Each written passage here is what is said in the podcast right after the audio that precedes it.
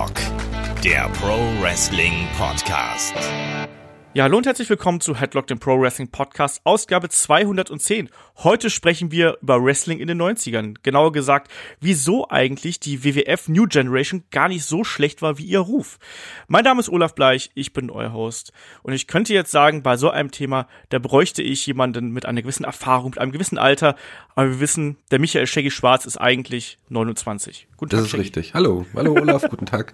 Ja, ich bin ja auch äh, von der New Generation von Headlock. Ich bin ja, glaube ich, tatsächlich der der am letzten, als letztes dazugekommen ist, oder? Ist es nicht sogar so? Ich bin zwar jetzt auch schon ja längere Zeit gefühlt dabei, gefühlt Jahre, aber es ist auch nur knapp über ein Jahr. Ähm, ja. Aber ich bin schon die New Generation. Du ich bist auf jeden Fall Wind. der letzte Emporkömmling, den wir hier äh, adoptiert haben. Ja, neuen frischen Wind hineingebracht in die Headlock-Familie. Das freut mich sehr, aber inzwischen ähm, ja, bin ich ja auch zum Glück fester Bestandteil. Das freut mich sehr. Genau das. Ja, die New Generation. Äh, wir sprechen also über den Zeitraum so zwischen 92, 93 und äh, 97 so in etwa, was ist da passiert, wer waren da die Stars, was hat diese Zeit ausgemacht. Das ist heute unser Thema, also wirklich mal richtig schön retro. Da gibt's ja auch genug äh, Leute da draußen, die das wirklich äh, sehr mögen und die uns auch deswegen ja äh, gerne hören, weil wir hier, ich glaube, wir sind so im Altersschnitt, glaube ich, schon deutlich drüber als die meisten äh, anderen Wrestling-Podcasts, oder? Das glaube ich schon auf jeden Fall. Das, da, ähm, da sind ja schon auch viele junge Leute dazugekommen, die Podcasts machen, was ja auch gut ist.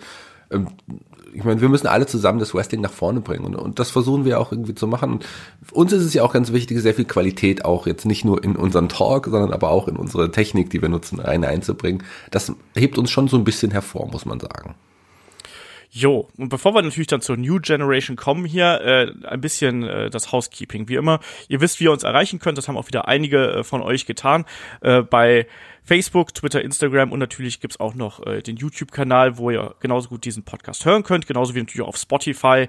Äh, auf YouTube könnt ihr dann natürlich auch eure ja, Eindrücke, äh, Fragen, weiß ich nicht, Themenvorschläge, Kritik, was auch immer, gerne dann äh, an uns äh, direkt als Kommentar posten. Ansonsten, äh, wenn ihr das hier ganz besonders mögt, wisst ihr, gibt es natürlich die Kanäle auf äh, Patreon und Steady. Da gibt es dann, ja, das sind unsere Supporter-Kanäle und da könnt ihr uns unterstützen äh, für einen kleinen Obolus. Und dazu passt ja eigentlich auch dann dann äh, der nächste Held aus der zweiten Reihe, den Shaggy und ich dann auch in der kommenden Woche aufnehmen. Da sprechen wir nämlich über Doink, Shaggy. Ja, da freue ich mich schon ähm, sehr tatsächlich. Das war ja auch mein Favorit in der Runde und ähm, da kann ich, glaube ich, einiges davon erzählen. Ich kann ja auch ein paar Witze erzählen zwischendrin. ja, wenn der Clown über Clowns erzählt. Ich bin gespannt, was dabei, äh, was dabei rauskommt. Und ansonsten, ja, werden wir mal sehen. Also das ist auf jeden Fall ein Thema. Natürlich das Match of the Week haben wir da und so weiter und so fort. Äh, ganz viel äh, Zusatzcontent, den wir da haben. Und dann würde ich sagen, starten wir hier auch gleich durch mit dem äh, Hauptthema. Das Hauptthema ist natürlich äh, die New Generation, wie schon angesprochen. Und äh, Shaggy, wenn du so daran zurückdenkst, ich frag das ja immer so als erstes, wenn wir so ein globales Thema haben. Was ist so dein erster Gedanke, der da so in deinen Kopf schießt?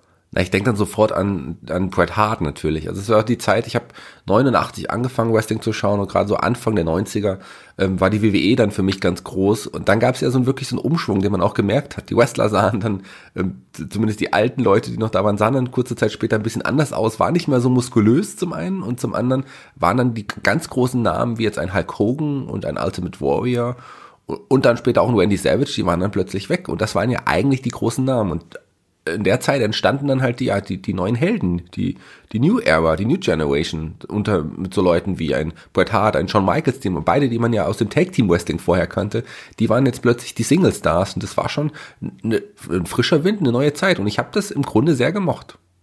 Das ist nämlich gerade das Lustige an der Sache, wenn wir heute so auf diese Zeit zurückblicken, also gerade so 94, 95, also wir sprechen ganz oft über die Attitude Era, wie cool das war und wie edgy das war und wie anders, das war. Und wenn man auf diese 90er Jahre zurückblickt, äh, ja, da weiß ich nicht, da, da haben die meisten eher so dieses, ah ja, das war das, wo der Mentor im Ring gestanden ist. Oder der, äh, weiß ich nicht, der Portuguese Manowar oder äh, sonst irgendwie, weißt du, diese komischen Gimmicks, die behalten da im Kopf, genauso wie, keine Ahnung, Isaac Yankem, der Zahnarzt und der Müllmann oder sonst irgendwas aber trotzdem waren wir doch damals alle total fasziniert davon. Und ich meine, dass dieser Themenvorschlag hier, der kam, glaube ich, von dem, von dem Dieter auf YouTube und er hat auch geschrieben, so, ja, woran liegt das denn, dass wir damals so fasziniert von dem Wrestling gewesen sind und warum das ja quasi unsere Einstiegsdroge gewesen ist. Und guck mal, wir sind seit damals dabei geblieben.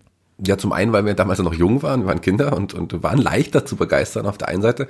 Auf der anderen Seite war es natürlich auch trotzdem ein gutes Produkt. Es war eine Zeit des Umbruchs und man musste einiges ausprobieren.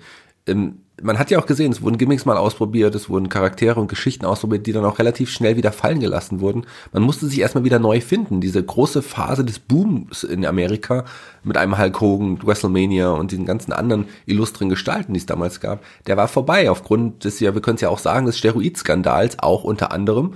Ähm, hat das, ähm, es gab diesen großen Steroidskandal, den wir, glaube ich, auch schon mehrfach angesprochen haben hier im Podcast.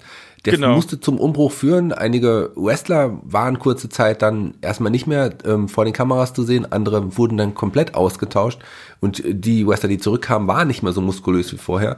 Ähm, zum Beispiel ein Ultimate Warrior ganz deutlich zu sehen bei ihm, ähm, aber auch andere Leute. Und dann hat man einfach gedacht, wir müssen jetzt auf die auf die wahrscheinlich etwas kleineren, auch fitteren Wrestler setzen. Ähm, na gut, Undertaker als anderes Beispiel, der war ja auch ein, ein, ein äh, der, der New Generation. Aber auf solche Leute, auf neue Gesichter setzen, weil die Alten uns jetzt nach und nach verlassen werden. Und äh, das Publikum war dessen auch so ein bisschen überdrüssig geworden, den, immer den gleichen Storylines, die Geschichten um Hulk Hogan und so weiter. Ähm, und von daher musste einfach jetzt eine neue Zeit ja losgehen und die ging dann halt los und man setzte auf jemanden wie Bret Hart. Genau. Ja, also dieser Umbruch begann natürlich eigentlich schon 91, wenn man äh, so ein bisschen zurückblickt. Ne? Du hast den Steroid-Skandal angesprochen. Wie gesagt, da haben wir auch, glaube ich, im Skandale-Podcast äh, schon, schon groß drüber gesprochen. Und 91, 92, da hat man ja dann gemerkt, wie du schon richtig gesagt hast, ne? da ist ein Hulk Hogan ist äh, verschwunden. Also das war ja dann quasi im Nachgang von WrestleMania 8 äh, ist Hulk Hogan ja dann verschwunden. Und Roddy Piper zum Beispiel ja genauso. Äh, Rick Martell, Brian Blair äh, noch ein paar ganz andere äh, haben dann da auch wirklich äh, die Liga verlassen und haben vor allem dann auch natürlich auch äh, vor Gericht ausgesagt. Und das war ein Riesenskandal damals. Ne? Und äh, da war auch natürlich Vince McMahon äh, drin verstrickt. Es haben diverse Wrestler auch gegen McMahon ausgesagt, äh, unter anderem auch Nails, ne, wer sich an den noch erinnert. Passt übrigens auch in die schlechte Gimmick-Schublade an dieser Stelle. Äh, auf jeden Fall, du hast richtig gesagt, ne, musste da ein Wandel her. Und du hast gerade gesagt, äh, ja, das hat man als Fan gemerkt. Wie hast du das denn gemerkt? Also mal abgesehen davon, dass ja neue Talents vor Ort gewesen sind. Äh, ich habe auch teilweise innerhalb der Veranstaltung eben so eine ganz, ja, ein ganz neues Flair gespürt, oder? Also wie war das bei dir?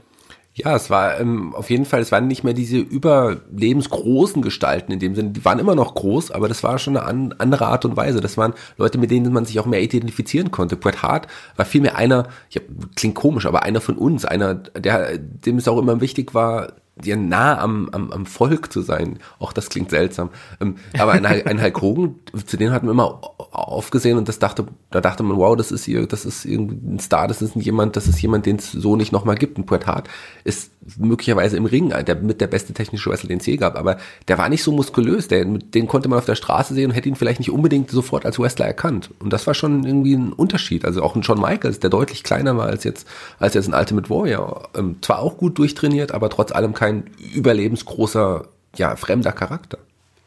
Ja, wobei ich da auch so ein bisschen äh, ich finde das so ein bisschen schwierig als, als, als Alleinstellungsmerkmal der New Generation, also diese Geschichte mit dem Körperbau, weil du natürlich auch noch Leute gehabt hast wie einen Razor Ramon, also Scott Hall, der war ja auch schon sehr, sehr muskulös und auch in der Größe äh, schon sehr beeindruckend. Du hast auch noch sowas wie einen Lex Luger oder später natürlich auch einen Psycho Sid, die auch noch da quasi mit rein äh, rutschen. Ähm, ich finde, die fallen alle eigentlich auch noch so in die Kategorie Wrestler, die hätten auch äh, vorher noch Erfolge haben können und die hätten auch vorher noch ins System gepasst, oder? Auf jeden Fall, das, das definitiv.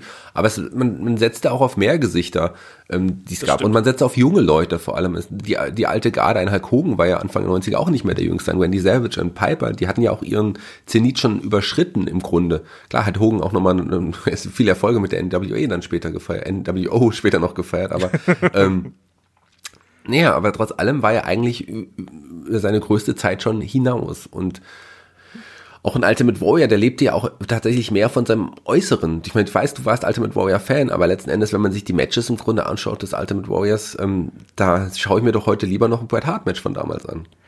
Das stimmt, die sind auf jeden Fall deutlich besser gealtert. Und ich meine, mit dem äh, Warrior, äh, der ist ja auch dann nochmal zurückgekommen, auch während, äh, während dieser, dieser späteren Phase der, äh, äh, der, der New Generation. Aber ja, da war es dann, äh, das war ja auch nur ein kurzer Auftritt, sagen wir es mal so. Also einmal Hunter Helmsley squashen und äh, dann wieder zurück in der Versenkung verschwunden. Da gibt's ja dann auch die Verstrickungen, die es dann da zwischen McMahon und äh, dem Warrior gegeben hat. Die Geschichte mit dem, ich glaube, das Tod, der Tod seines Vaters, wo der Warrior dann gesagt hat, deswegen konnte er nicht auftreten und solche Geschichten. Und das wurde dann als No-Show äh, aufgefasst und solche Geschichten. Also da gehen die Meinungen auch sehr auseinander zwischen den beiden Parteien.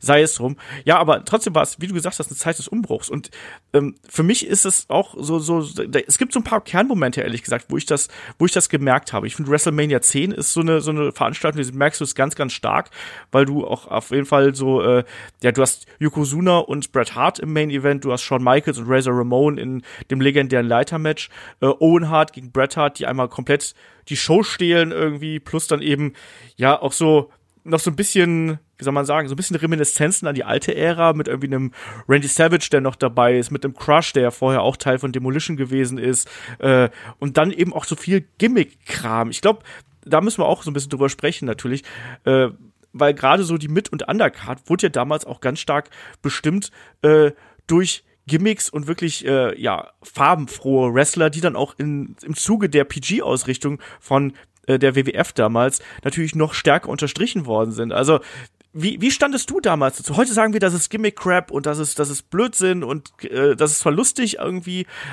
aber damals fand man das auch irgendwie ganz geil teilweise, oder? Na klar, ich bin ja auch ein Fan von diesen absurden Gimmicks. Deswegen gibt's ja auch dieses Format Five vs. Five, was ich mit Markus Holzer irgendwie mache, wo wir über genau. schlechte Gimmicks reden. Und viele kommen aus dieser Zeit. Es war einfach eine Zeit des Ausprobierens, des Versuchens. Ähm, man musste in irgendeine Richtung gehen. Man dachte, vielleicht ist es cool, wenn man noch mehr in diese Comic-Richtung geht und den Charakteren auch ähm, ja, überzogene Gimmicks gibt oder sogar Gimmicks gibt, die, mit denen man sich noch mehr identifizieren kann. Ach, es gibt Müllmänner draußen, normale Leute, die das Wrestling schauen. Dann machen wir da auch einen Müllmann draus und so weiter und so fort. Es gab den Klempner, TL Hopper. Es gab sehr, sehr viele absurde Gimmicks in der Zeit. Aber man hat es erstmal ein bisschen ausprobiert und man hat dann auch gemerkt, das ist nicht das Richtige und hat ja dann, ist ja dann nochmal in eine leicht andere Richtung gegangen. Aber aus heutiger Sicht freut man sich trotzdem immer noch über die, über diese Anzahl der skurrilen Charaktere, die es damals gab. Also reduziert die New Generation gerne so auf so Leute wie Mentor und so weiter. Aber da ist so viel mehr hinter den Kulissen passiert. Das war mit der größte Umschwung. Die ganzen Main Eventer Riege war plötzlich weg und man musste einfach auf neue Gesichter bauen.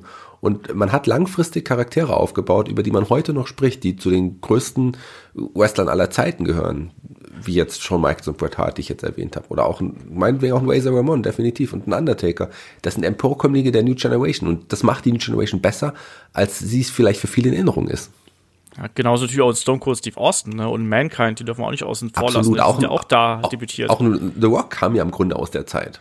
Ja, ähm, aber was ich ich muss noch mal zurück zu den zu den Gimmicks kommen. Also wie hast du das damals aufgefasst? Also ich weiß ja, was ich damals tatsächlich sehr mochte, ähm, wir hatten ja damals, wir hatten ja nix, ne? Also, äh, nein, aber, aber Raw lief ja dann, äh, ich weiß gar nicht mehr genau, wie Raw dann lief. Ich glaube erstmal gar nicht und später dann ja auch irgendwie relativ problematisch.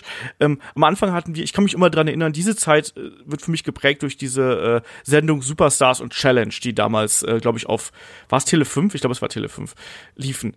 Und was, was mir damals immer so gut daran gefallen hat, war, man hatte irgendwie immer, du hattest quasi jeden Monat mindestens ein oder zwei neue Leute. Die waren zwar teilweise ein bisschen albern, aber die wurden dann mit Trailern angekündigt und ich mochte dieses Durchrotieren. Man hat halt trotzdem irgendwie immer das Gefühl gehabt, so ja, hier passiert irgendwie was äh, in der Promotion oder innerhalb der Liga und es kommt immer jemand dazu und klar fallen dann auch mal ein paar weg, aber das fällt dir ja gar nicht auf, weil im Endeffekt spült dann das, was nachkommt, einfach das, was hinten überfällt, weg. Also wie, wie hast du das damals aufgefasst mit den, mit den ganzen Neuankömmlingen? Ja, also da, ich fand das damals auch cool, so wie du es gesagt hast. Man hatte sehr, sehr viel mehr Abwechslung noch im Programm aus heutiger Sicht muss man ja sagen, man hat einfach einiges ausprobiert. Also man hat einfach probiert, funktioniert das und funktioniert das. Man hat es direkt vor den Kameras schon ausprobiert vor Publikum.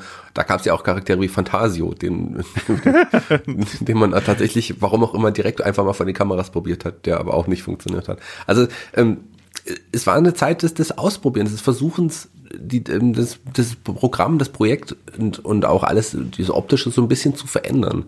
Und das war schon spannend. Und auch, was du gerade so am Rande erwähnt hast, die, ähm, ja, das, die, äh, die erste Sendung von Raw, das Schaffen von Monday Night Raw, von der neuen Sendung, war was ganz Wichtiges. Bis dato, du hast es gesagt, Superstars und Challenge, die, die Sendung, die ja wirklich nur bestückt waren mit ähm, Jobberkämpfen. Da war, gab's immer den, den Superstar, der gegen einen Jobber angetreten ist. Und mit etwas Glück war der Jobber dann mal jemand, den man auch kannte, wie ein Train Gill oder ein Brooklyn Brawler, so, der dann auch ein paar Aktionen zeigen durfte Barry Horowitz Barry oder so. Horowitz. Da hat man sich doch schon gefreut, wenn der im Ring gestanden hat, weil so, yeah, der, der darf ja auch mal drei Aktionen zeigen, so ungefähr. Genau so ist es. Und dann gab es irgendwann Raw, ähm, was auch ein Produkt der New Generation ist.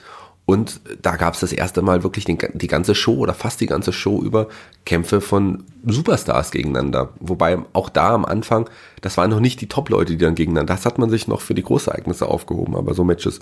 War das nicht? Max Moon gegen Shawn Michaels war das nicht der erste Kampf und der erste Main Event Damien Demento gegen Undertaker. Da wusste man Genau. auch bei beiden Kämpfen, wer da gewinnen würde. Aber es waren trotzdem? Leute, die man, die man kannte, die man wirklich richtig kannte und äh, die sogar zu den Lieblingen ähm, hätten hör gehören können, wie ein Max Moon. Der wäre auch sehr interessant, auch ein illustres Gimmick aus der Zeit. Ich fand den damals auch modern und, und, und, und fresh. Wenn man den sich heute anschaut, sieht er schon sehr albern aus.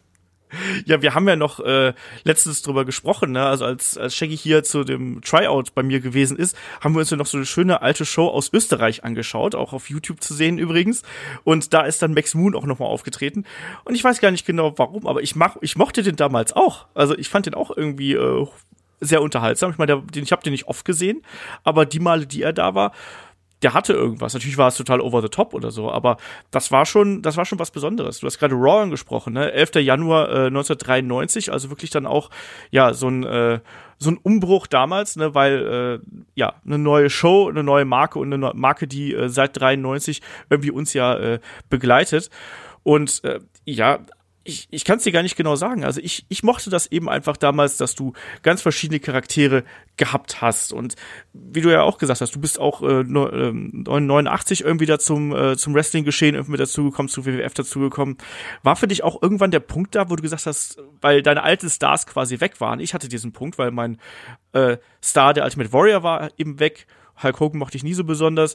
Äh, Bret Hart habe ich ein bisschen länger gebraucht, bis ich mit dem warm werde.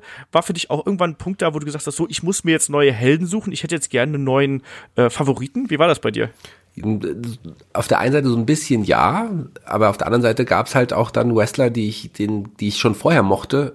Ich muss ihn wieder erwähnen, Bret Hart zum Beispiel, den ich, den ich sehr favorisiert habe als, als Tag Team Wrestler. Der hatte auch immer was Besonderes und man hat dann mitbekommen, man war Teil des Pushes quasi. Man äh, war die ganzen Erfolg, seine ganze Erfolgsgeschichte, wie er dann vom Tag Team Wrestler zum erfolgreichen Singles Wrestler wurde, da war man die ganze Zeit dabei. Weil Hulk Hogan, der war schon ein Star, als man zum Wrestling gegangen ist. Da hat man die Geschichte nicht so verfolgt und irgendwie fühlte man sich dann mit Bret Hart noch enger verbunden, als es mit dem Hulk Hogan damals war. Also es gab schon dann relativ schnell neue Stars, die in einem selber auch mitgewachsen sind. Und das fand ich schon was Besonderes.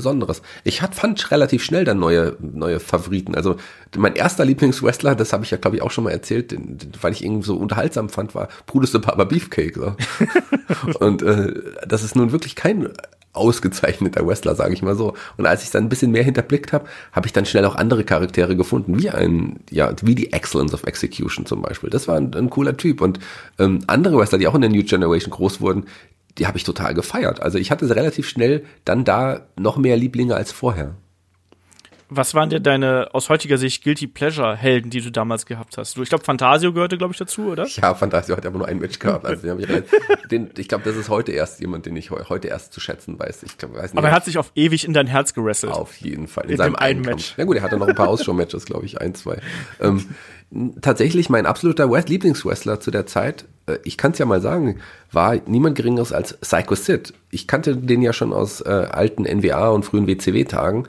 Ähm, als Tag Team Wrestler bei den Skyscrapers, der hatte schon sehr was Imposantes. Und gerade als er dann als Sid Justice zuallererst ähm, zur, zur ähm, WWF kam damals und gegen Hogan dann gestellt wurde und dann erst eigentlich ja auch gedacht wurde, das könnte der neue, ja, neue Hulk Hogan werden. Groß, blond, muskulös.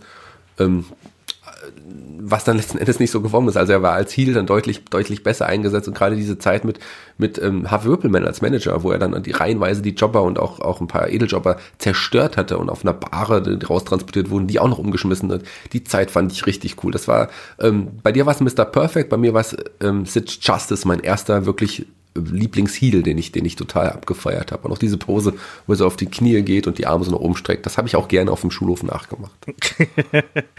ähm, also bei mir war es ja damals so, ich, ich habe ja schon häufiger gesagt, dass man, bei mir war es immer der Ultimate Warrior, der so mein Kindheitsheld gewesen ist. Ich habe ja dann auch teilweise so mit der, mit der Warrior-Maske so, wenn man irgendwo unterschreiben musste, habe ich noch eine Warrior-Maske daneben gemacht und also peinliche Sachen, die man dann als jugendlicher Wrestling-Fan äh, so macht. Auch auf meinem Mäppchen waren auch ganz viele Warrior-Masken gemalt und solche Geschichten. Ähm, aber ich habe dann halt eben jemanden gesucht, der diese Lücke füllen kann. Ne? Ich mochte eben diese Larger than Life Stars, also diese wirklich diese riesigen Muskelpakete. Und weißt du, bei wem ich dann rausgekommen bin am Ende vom Tag? So, So 92, wie ich dich kenn, 93? bestimmt und wie ich so deine alte Frisur einschätze, bestimmt Lex Luger. nee, nee, tatsächlich nicht. Den fand ich zwar auch irgendwie merkwürdig, okay, aber bei mir war es dann tatsächlich erstmal Crush. Okay, das, Also- stimmt, das hast du ja schon mal gesagt. Frisur ist Der- nicht der- besser. nee, nicht wirklich, ne? Also, der hat wirklich den Mallet in die Mode gebracht, sage ich mal. Also, äh, fand ich aber damals total witzig. Also, ich weiß auch nicht, ich fand den super spektakulär, weil das war ja ein großgewachsener äh, Hühne, wirklich, ne? Auch gerade in dieser, in dieser Phase, wo er Babyface gewesen ist, natürlich ultra cheesy aus heutiger Sicht. Dieser Surfer-Typ, der dann da auf Kona, Hawaii und die Kokosnüsse zerdrückt mit dem Cranium Crush und solche Geschichten. Super cheesy. Fand ich aber total cool. Und der hat ja auch ein paar Aktionen gehabt, die einfach beeindruckend gewesen sind. Ne? Wo der dann den, den Gorilla Press, wo er die Leute wirklich lange oben gehalten hat, Turtle World Slam und solche Sachen. Und tatsächlich, da kommen wir wieder zurück zu unserem Helden aus der zweiten Reihe, hat dann die Fehde gegen Doink mir Crush kaputt gemacht weil, weil das irgendwie so alles so absurd gewesen ist und Crush da einfach aussah wie der letzte Trottel. So, ich habe bei WrestleMania 9 habe ich davor gesessen so, ja, jetzt bekommt endlich mein Liebling seine Rache und dann wird er von zwei Doinks niedergeschlagen. So, what the fuck? Aus heutiger Sicht sieht er ja auch optisch aus wie ein Trottel, aber egal. Ähm, da muss ich mich mit meinem Brutus Beefcake ja gar nicht so arg schämen. So. Nee, also das, das war dann schon. Also das ne, und, und, und dann ich hatte wirklich danach auch Probleme gehabt, äh, so meine meine Lieblinge zu finden. Ne? Klar, so ein Bret Hart äh, ging dann eben irgendwie immer. Äh, ich habe mich dann aber ganz oft auch so ein bisschen ertappt, dass ich gerade auch einen Shawn Michaels später äh, einfach total cool fand. Einfach nicht nur von der von der Ausstrahlung her, sondern auch eben äh, vom im Ring geschehen geht da eben nichts an Shawn Michaels vorbei. Also auch wenn er damals ja so äh, hinter den Kulissen wohl ein ziemlicher, ziemlich anstrengender Kotzbrocken gewesen sein muss. Ähm, so 96, 97, äh, 98, da geht halt eben nichts an, an, an Shawn Michaels vorbei. Ne? Also Ich habe ich hab, ich hab übrigens noch einen ganz wichtigen Wrestler vergessen. Eigentlich so der, zu Beginn der New ähm, Generation eigentlich mein absoluter Lieblingswrestler im Grunde war, der dann aber auch relativ schnell wieder weg war. Ähm, aber ganz jetzt, wer den Namen werde ich gleich nennen. Aber nochmal ganz kurz zu Quash. Hast du dich damals nicht gewundert? Das war, dass du wusstest doch, das ist der gleiche Quash wie bei Demolition. Jetzt ist er plötzlich ein Surfer. Jetzt ist er ja, also das habe ich ignoriert. So, ich weiß es nicht. Äh, kann, ich, auch noch der gleiche ich glaube, Name. dass das ja, ich glaube, das war mir sogar bewusst, aber das war mir egal, weil das hat man ja so mitgemacht und man hat ja, das ist ja immer das, was ich heute bei den bei den Gimmickwechseln so kritisiere. Der hat ja wirklich dann einmal eine komplette Drehung gemacht. Ne? Klar war das irgendwie albern, aber der war auch für mich als Teil von Demolition nie so präsent, wie das äh, X und Smash gewesen sind. Also Crush war für mich immer so ein bisschen, äh, weiß ich nicht, das fünfte Rad am Wagen oder wie auch immer. Also der hat da nie für mich so 100% reingepasst und der sah auch immer sehr albern in dem äh, Demolition-Outfit aus, muss ich sagen, weil der ja auch so ein bisschen dieses, diese Bodybuilder-Figur gehabt hat, finde ich, so ein bisschen mit, mit leichtem Bauchansatz und dann dieses SM-Outfit der Demolition irgendwie, das stand ihm nie so besonders gut, finde ich. Und deswegen habe ich das so, weiß ich nicht, jetzt hast du es aufgebracht, äh, weiß ich nicht, ob ich jetzt nochmal in die Therapie muss, deswegen, aber ähm, das geht nee, schon. das habe ich, das konnte ich von mir wegschieben, muss ich sagen. Ja, aber den Wrestler, den, den, den, lass mich den Wrestler jetzt noch ganz kurz Ja, erwähnen. okay. Sorry, Ola. Entschuldige. Das war eigentlich so noch, das war noch kurz vor der, des eigentlichen Starts, Starts der New Generation. Da gab es gab's einen jungen Wrestler, der ho- hoch zur WWE gekommen ist und relativ schnell gepusht wurde und sich auch den Intercontinental Titel holen konnte. Ähm, den fand ich halt richtig, richtig gut. Das war mein, dann mein erster richtiger Lieblingswrestler und das war niemand anderes als der Texas Tornado, Kerry Van Erich. Den fand ich richtig gut. Das war so ein neuer, junger Typ, der allerdings aber auch dann zu Beginn des Steroideskandals und generell ja auch Probleme mit den Kulissen hatte, dann aber auch erstmal wieder verschwunden war und dann bei der New Generation einfach nicht mehr Fuß fassen konnte. Ja, der war auch jemand, den ich äh, so als Warrior-Ersatz immer in die nähere Betrachtung gezogen habe, weil der auch einfach vom Outfit her da total reingepasst hat. Da war ich sehr schubladenhaft, Absolut, weißt du, so. Das war ja auch ein Warrior. Also ich- erinnerst du dich Ja, an die. Survivor Series? War das nicht 1990 oder? Ja. Da, da gab es das Team der Warriors und ähm, das war der Ultimate Warrior, also als, als Survivor Series Team. Der Ultimate Warrior, der Modern Day Warrior Kevin Eric und die Road Warriors, die Legion of Doom. Und das war schon cool. Und das war tatsächlich das erste Merchandising-Artikel, was ich hatte. Da gab, bei uns gab es so einen T-Shirt-Laden, die haben einfach so Fotos drauf gedruckt, ohne quasi die Rechte zu haben. Ähm, und da bin ich an dem Laden vorbei und da war es tatsächlich so ein weißes, es war ein weißer Pullover sogar und da war das Bild von diesem Vier als, als Tag, also einfach nur das, das Foto drauf gedruckt, auch nicht in der besten Qualität. Und das war mein erstes, ja, illegales WWE oder Wrestling Merchandising Artikel und das habe ich voller Stolz dann damals auch in der Schule getragen. Ich war, ich war damit auch ein Warrior und du ja auch, also sind wir eigentlich auch im Grunde Warriors. Wir sind eigentlich auch Teampartner, Olaf. Wir, wir sind Teile der One Warrior Nation, Shaggy. Wir sind die Headlock Warriors. ähm, Merchandise ist eigentlich ein gutes Stichwort. Äh, wie war das damals bei dir? Hast du dir da äh, versucht, Merchandise zu holen? Das war ja auch gar nicht so leicht, damals da so in Deutschland dran zu kommen. Na, es gab dann irgendwann diesen Euro-Shop. Der hieß, glaube ich, auch so WWE Euro-Shop oder so. Da konnte man ähm, tatsächlich Sachen kaufen. Und da habe ich mir, also neben diesen ganzen T-Shirts, die es in den illegalen äh, Läden gab, diese nachgemachten T-Shirts, auch auf Flohmärkten zum Beispiel, die gab es ja damals sehr, sehr häufig, wirklich. Also ich habe mir Ja. so ein Bret Hart T-Shirt, ähm, was aber eine Kopie war oder ein Fake, ähm, das wusste ich ja damals nicht, von einem Original WWE-Shirt. Das habe ich mir gekauft. Wazer One Shirt hatte ich, aber vor allem war ich ganz stolz auf den einzigen Artikel, den ich mir wirklich im WWE Euro-Shop gekauft habe, und zwar die Bret Hart Brille, die hatte ich. Hast du die immer noch? Die habe ich immer noch, natürlich habe ich die noch. Hat die Ruby Riot noch nicht zerrissen bei Nee, dir? Die Bret Hart Brille nicht. Nee. ich muss mal schauen, Äh. wo sie ist, aber ich habe sie natürlich definitiv noch, weil ich hier nichts entsorgt habe.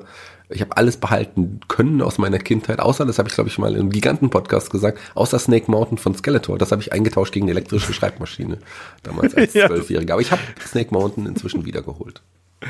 Das ist auch ein bisschen eine traurige Geschichte, aber naja.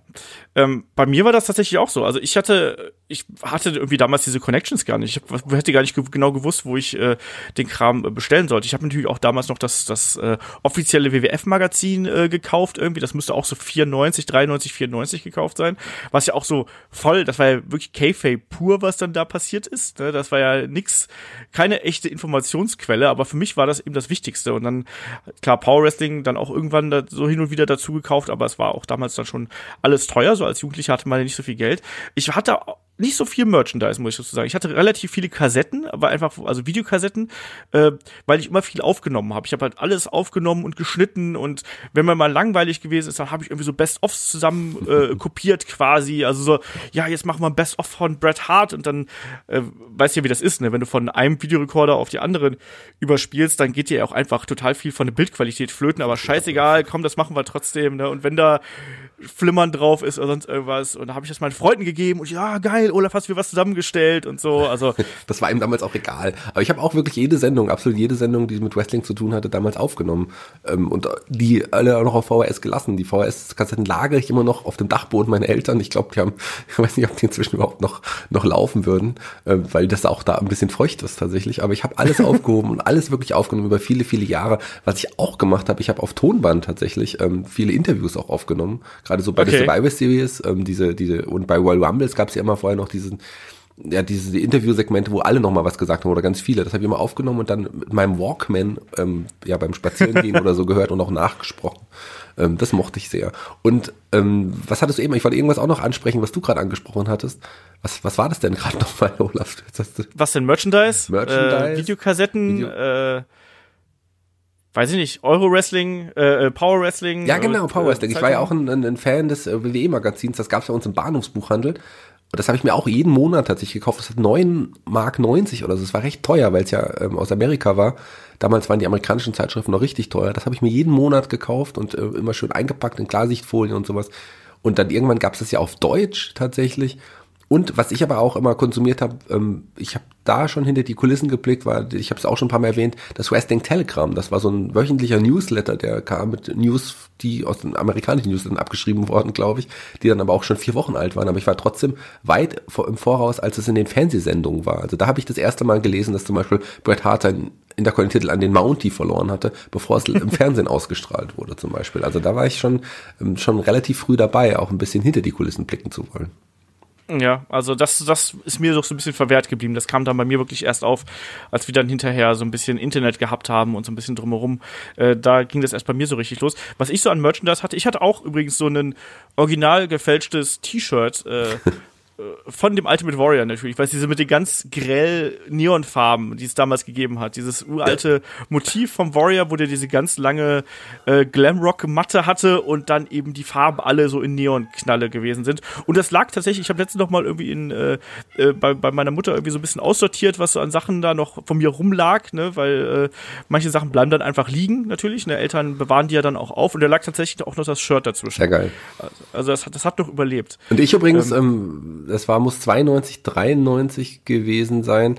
Ich habe mich an Fasching dann verkleidet als Bret Hart. Ähm, ich war der Erste, der eine, in meiner Schulklasse, der eine Lederjacke hatte. Wahrscheinlich war, ich, war das auch uncool, aber die wollte ich haben, weil Bret Hart, die hatte quasi auch wirklich so eine ähnliche Jacke wie er hat. Dann habe ich mir die Haare, ich hatte damals auch längere Haare, so wirklich so in den Strähnen nach unten gelegt, wer das hatte, und habe mir die Bret Hart Sonnenbrille angezogen und das Bret Hart Shirt. Und ähm, bin dann halt so rumgelaufen, wie Bret Hart das immer so gemacht hat an Fasching. Und mein Freund war tatsächlich der alte mit Warrior. Das Witzige ist, er hatte eigentlich keine Verkleidung. Der war auch ein bisschen kräftiger damals. Hat einfach nur seine Jeansjacke angehabt. Ich habe ihm dieses Warrior-Gesichtsbemalung auf jeden Fall ange also ins Gesicht gemalt. Die sah nicht so aus wie beim Warrior, aber immerhin. Und er hatte kurze blonde Haare. Und ich habe mit so Geschenkbändern, die man halt nutzt, um ja. da habe ich ihm diese, diese Bändel gemacht an den Armen über die Jacke und so. So sah er aus. Glaube, Wunderschön. wir fanden es damals cool, aber eigentlich sahen wir wahrscheinlich aus wie Idioten. Wahrscheinlich, ja. Naja. Äh, die Anfänge des Cosplays, würde ich da mal dazu sagen. wahrscheinlich. Ähm, wie hast du damals äh, den Undertaker eigentlich wahrgenommen? Warst du, warst du ein Freund vom Undertaker? Der ist ja 91 äh, debütiert, wenn ich mir jetzt nicht komplett täusche, bei der Survivor Series. Äh, warst du da ein großer Anhänger von? Ich weiß, mein Bruder war, war total großer Undertaker-Fan. Ich mochte den überhaupt nicht. Wie war es bei dir? Ähm, ja, ich fand, das war schon ein interessanter Charakter. Auf jeden Fall im Zusammenspiel mit, mit Paul Bearer. Am Anfang war ja noch Brother Love als Manager. Da hat es für mich gar nicht so funktioniert. Aber relativ schnell wurde er durch Paul Bearer ersetzt. Und das war irgendwie schon ein geniales Duo. Also die haben, haben schon für einen neuen Farbtupfer in den Sendungen geführt. Die Kämpfe waren grottig. Also ich meine, man beschwert sich heute über die Undertaker-Kämpfe, weil der Undertaker so langsam geworden ist. Aber der Undertaker eigentlich ist, machte die Entwicklung zurück.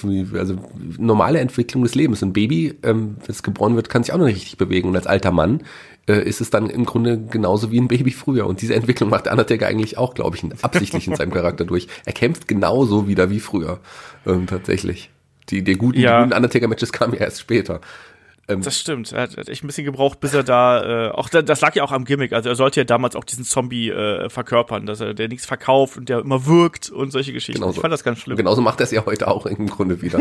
ähm, von daher alles gut. Nee, ich, ich mochte den Charakter irgendwie, die Kämpfe waren natürlich nicht so gut, aber es hat schon, es hat das Programm schon bereichert tatsächlich, weil so, das war wieder etwa jemand, der herausgestochen ist aus der Masse und es ist ja nicht umsonst wirklich eines der besten Gimmicks, die es jemals gab. Ja. Wie fandest du den Undertaker mit der Maske? Mit dem Phantom der Opera-Maske? Ähm, war, war das nicht aufgrund seiner, seiner Verletzung, hatte er nicht einen Nasenbruch oder irgendwie sowas? Oder genau. irgendwie sowas? Aufgrund dessen musste er zeitweise die Maske tragen. Ja, ich kann mich nicht mehr so ganz erinnern. Das hat auch irgendwie dazu gepasst. Man wusste, glaube ich, dass das eine Verletzung ist. Also das habe ich schon durchblickt. Deswegen hat es mich gar nicht gestört, sondern fand es irgendwie ganz cool, dass er dann tatsächlich trotzdem angetreten ist mit dieser Schutzmaske. Ich weiß gar nicht, ob man das in den Shows gesagt hat, aber ich wusste es halt Doch, man, man hat es ja verkauft, glaube ich, durch eine Attacke von, ich glaube, es war damals Mabel oder Yokozuna. Ich bin mir nicht ganz sicher. Einer von den beiden großen war es auf jeden genau, Fall. Genau, der eben einen Legjob oder so ins Gesicht verpasst ja, hat ja. und dadurch gab es den Bruch. Ja, ich fand das okay, hat mich jetzt gar nicht gestört. Ich fand auch den zweiten Undertaker, der fällt ja auch in die Zeit. Ähm, die Geschichte Ja. fand ich jetzt auch nicht so schlimm. Also das fand ich irgendeine interessante Sache, weil man es tatsächlich am Anfang, ich habe es als Kind nicht sofort erkannt, dass es als der Million Dollar Man dann den Ich Undertaker gerufen hat, dass es ein, dass es ein anderer ist. Also, es war Brian Lee war es, glaube ich, damals. Ähm, ja, es war cool, eine coole Story und äh, was ich dann aber nicht verstanden habe, ich glaube, es gab ja das Aufeinandertreffen beim SummerSlam, war es 92? Ich weiß es gar nicht. 94. 94. Ähm, ja, diese Geschichte mit, mit Leslie Nielsen, dem der Hauptdarsteller aus der nackten Kanone, das hat die Geschichte dann doch ein bisschen verwässert, weil es war ja eigentlich eine mysteriöse Geschichte. Und der hat sich dann ja Backstage auf, der Suche, auf die Suche nach dem richtigen Undertaker gemacht mit seinem ja, ähm, Chef damals auch aus der Police Academy. Das hat war cool, Leslie Nielsen da so zu sehen, weil ich auch ein nackte Kanone-Fan war. Aber so, das hat irgendwie die, die Story ein bisschen lächerlicher gemacht. Und die war ja danach dann auch schon wieder vorbei. Ja, aber ich habe es auch erstmal überhaupt nicht geschnallt, muss ich sagen. Also mich hat's da auch, da, da war man eben auch komplett in dem in den Stories drin. Also das war wirklich dann auch, da war man dann K-Fape und man hatte keine Informationen drumherum gehabt. Heute wüsste man sofort, äh, ja, darunter steckt äh, Primetime Brian Lee oder sonst irgendwas. Das würde sofort im Internet stehen und sofort hätten wir zig Posts bei bei Twitter oder sonst irgendwas, ne, wer wer das eigentlich ist. Damals wusste man das einfach nicht und dann man war halt auch jünger und man fand das dann irgendwie mysteriös und man konnte sich das nicht vorstellen. Sowas hatte man auch noch nicht gesehen, mal abgesehen von den zwei Doinks. ähm, Und ja, eigentlich so großartig anders ist es eigentlich nicht, ne, wenn man drüber nachdenkt. Nur, dass die Doinks nicht gegeneinander gekämpft haben. Das wäre eigentlich auch witzig gewesen, oder? So ein schizophrener Doink, der dann ein guter, aus dem da ein guter Doink und ein böser Doink hervorgeht, die dann gegeneinander kämpfen. Warum gab's das nicht, Shaggy? Es wäre nur witzig gewesen, wenn die dann auch das komplett identische Outfit angehabt hätten und man gar nicht gewusst hätte, wer jetzt wer ist. Das wäre schon witziger gewesen. Wobei man es ja auch ein bisschen gesehen hat. Man hat schon gesehen, wenn ein anderer, also das, Doink-Gimmick wurde ja auch ein paar Mal, oder der Charakter wurde ja von vielen verschiedenen Leuten ähm, irgendwie dargestellt Matt Bourne, der Original, ja, Doink, der auch der coolste Doink meiner Meinung nach war als böser Clown, das war schon was Besonderes, ging den Kindern damals aber auch ein bisschen zu weit, deswegen hat man ihn ja auch, auch äh, tatsächlich gedreht dann zum Face irgendwann, aber der war der coolste Clown und danach äh, waren ja auch Leute wie der Brooklyn Crawler unter der Maske, man hat deutlich gesehen, dass es ja auch andere Aktionen dann einfach waren, die der Wrestler ähm, ja gezeigt hat. Und damals ja. ist mir das auch nicht so richtig aufgefallen, aber aus heutiger Sicht sieht man das natürlich sofort, wenn da jemand anders drunter steckt. Auch die Körperform war teilweise so ein bisschen anders. Die waren ähnlich, aber man hat es schon gesehen. Genau. Und eine der wichtigsten Vokabeln, die ich durch Doink gelernt habe, ist das Wuppi-Kuschen. Richtig. das Furzkissen. Das Furzkissen. Warum auch nicht? Aber es gibt viele Leute, die das damals gar nicht mitbekommen Ich habe jetzt mit, neulich mitbekommen, weiß nicht, Dennis Birgendahl von der WXW, der jetzt vor kurzem erst rausgefunden hat, dass das Wupiko, das Furzkissen der Finishing Move von Doink the Clown war. ja. Ja, er hat ja verschiedene, er hat ja auch den Stomppuller und so ein Blödsinn gehabt, also äh, hat alles gepasst. Aber du hast gerade auch schon die, die, die Storyline um die beiden Undertaker äh, angesprochen, natürlich. Lass mal über so ein paar Storylines reden, die so in der Zeit hervorgekommen sind. Was hat dich da besonders beeindruckt, einfach in dieser Phase der New Generation? Ganz wichtig auf jeden Fall und was mich auch wirklich gefesselt hat, war auch der Aufstieg eines Owen Harts. Und so die, der, der liebe Owen Hart, der dann irgendwann gegen seinen Bruder geturnt ist und diese großartige Fehde, die auch heute auch Kritiker hat, aber von vielen auch immer noch als eine der besten Fäden generell betitelt wird. Es war die Fäde wirklich Bret Hart gegen Owen Hart. Das war was Besonderes. Das wurde intensiver. Das war nicht mehr irgendwie so eine Geschichte, die man ähm, die, die, eine Comic-Geschichte, die sich irgendein Writer ausgedacht hat, das fühlte sich irgendwie real an. Das sind Brüder, die einfach jetzt nicht mehr miteinander können. Man, wenn man Geschwister hat, kennt man das vielleicht, dass es auch manchmal da Ärger gibt äh, zwischen den Geschwistern. Aber hier war es richtig ernst und es blutig und es wirkte irgendwie so real, fand ich. Das war eine geile Fehde, die geile Matches hervorgebracht hat. Ja, also das äh, ist natürlich auch eine e ewig lange Storyline gewesen. Wie du schon richtig gesagt hast, damals hat man es ja äh, sehr meisterhaft geschafft, auch die verschiedenen Fäden ineinander zu verstricken. Also da in diese Zeit fällt ja auch die Fehde zwischen äh, Bret Hart und äh, Jerry Lawler zum Beispiel, die ja beim King of the Ring 93 losgegangen ist. Die Fehde mit, mit Owen ging ja dann ein bisschen später los, bei der Survivor Series das erste Mal dann so richtig, äh, 93. Und das hat man dann ja auch geschafft, wirklich so, so das, das ging alles ineinander über und wie du gesagt hast, also gerade diese äh, Geschichte mit äh, Bret Hart und Owen Hart natürlich auch durch den familiären Hintergrund, da sind hier hinterher dann eben noch Jim Neidhart mit reingerutscht und äh, der British Bulldog, den haben wir hier gar nicht äh, bis jetzt erwähnt, der gehört natürlich auch noch mit zur New Generation und war auch ein ganz ganz äh, wichtiger Teil auch, dass man noch richtig gute Matches dazwischen gehabt hat. Also seine Matches gegen Shawn Michaels und auch natürlich gegen Bret Hart, die waren ja damals äh, absolut hervorragend. Ne? Und auch als Teil dieser Fehde, dieser Bruderfehde, ähm, war der, war der auch absolut wichtig, muss man ganz klar so sagen. Absolut, wobei man auch sagen muss, ähm, Geschichten zufolge, die man von Wrestlern irgendwie hört, ähm, war British Bulldog ein guter Wrestler, aber er konnte sich die Matches im Grunde eigentlich nicht so richtig merken. Er war immer darauf angewiesen, dass die anderen ihm das quasi während des Matches nochmal genau gesagt haben. Er konnte alles zeigen, er war ein super Wrestler, aber er konnte sich nichts merken. Und wenn man ihm durchs Match geführt hat, war das überhaupt, wurden da riesengroße Matches draus einfach. Wichtig, aber den mochte ich auch. Ich fand nur seine Frisur ganz schlimm, mit diesen Zöpfchen damals noch. Ich fand beide Frisuren schlimm. Er war ja dann irgendwie, also mit den Zöpfchen fand ich ehrlich gesagt, also mit diesen Rasters, die er da gehabt hat, die fand ich eigentlich noch ganz geil. ich fand viel schlimmer, fand ich diese, ja, Entschuldigung, ich hatte damals, ich hätte mir wahrscheinlich auch Rasters gemacht. Nein, Quatsch. Ähm, aber diese, diesen, diesen abgeschnittenen Bob, den er dann da später gehabt hat, fand ich noch viel, viel schlimmer. Nee, fand ich besser als tatsächlich als diese Zöpfe. die Zöpfe fand ich immer ganz schlimm. Ich war nie ein Fan davon. Eine andere coole Story, man hat ja auch versucht, andere Stars noch mehr aufzubauen. Ein, ein Lex Luger, den man als Narcissist kannte, ja, als den arroganten, selbstverliebten Heel mit der Stahlplatte im Arm, der wurde ja aufgrund auch von Hogans Abstinenz dann versucht, als neuen Topstar aufzubauen, als den amerikanischen Patrioten durch diese Lex Express Story, wo er dann ähm, im Vorfeld erstmal auf diesem amerikanischen Flugzeugträger bei dieser Bodyslam Challenge Yokozuna als letzter Teilnehmer, als er den wirklich Bodyslammen konnte. Danach gab es ja diese Tour mit seinem Lex Express Bus. Das kam tatsächlich nicht so an, wie er hofft. Und äh, Lex, Lex Luger war relativ schnell, schnell aus dem Main Event wieder verschwunden. Aber auch die Geschichte, an die erinnere ich mich gerne. Äh, wie fandest du die denn damals? Also der, der Flugzeugträger war die USS Intrepid damals. Ich weiß nicht genau, warum ich mir so einen Blödsinn damals gemerkt habe. Ich weiß es nicht. Es ist auf ewig in mein Hirn gebrannt. Ich habe schon gedacht, wenn ich irgendwann mal alt und dement bin, werde ich nur noch in Wrestling-Begriffen sprechen und so 90er Jahre Wrestling-Storylines sinnlos aneinander rein. Wahrscheinlich ist das ähm, so, machst du ja heute schon fast die ganze Zeit. Ähm, ich fand die Story gut, also zumindest am Anfang. Ich äh, fand es spannend. Diese Body Slam Challenge hat mich irgendwie, hat mich interessiert, weil da waren ja auch irgendwie andere Größen des amerikanischen Sports dabei, nicht nur Wrestler, die es versucht haben, auch, aber auch namhafte Leute wie ein Macho Man, der auch es auch nochmal versucht hat. Ich glaube, Crush war der nicht auch dabei. Crush war auch dabei, Mann. Dein Crush. ähm, ja, aber am Ende war es Lex Luger und da war am Anfang kurzzeitig fand ich nur interessant, aber ähm, für mich hat das irgendwie nicht funktioniert. Der ist irgendwie auch kein wirklicher Face, ein Lex Luger. Der funktioniert als Face nicht so richtig. Der hat irgendwie so selbst sowieso eine kleine, leicht arrogante Ausstrahlung. Und warum soll ich mich als Deutscher mit einem amerikanischen Patrioten identifizieren und oder sympathisieren oder so? Diese und diese Bus-Story, wo er dann mit Bus durchs Land gereist ist, das war mir dann irgendwann relativ schnell zu viel. Also ich war kein großer Lex Luger-Fan, bin es auch nie. Ähm, ist auf jeden Fall auch ein überschätzter Wrestler, aber der trotz allem irgendwie ja seine Spuren hinterlassen hat. Ja, also das auf jeden Fall. Ich fand das damals auch echt ein bisschen ulkig. Mich hat aber auch diese Geschichte mit dem äh, mit dem Bodyslam hat mich damals, äh, da hatten sie mich, ja, muss ich sagen. Auch. Also das war, ich habe dann auch wirklich vom, vom, vom Fernseher gesessen, als der ist ja dann mit dem Helikopter eingeflogen worden. Ich weiß nicht, ob du dich ja.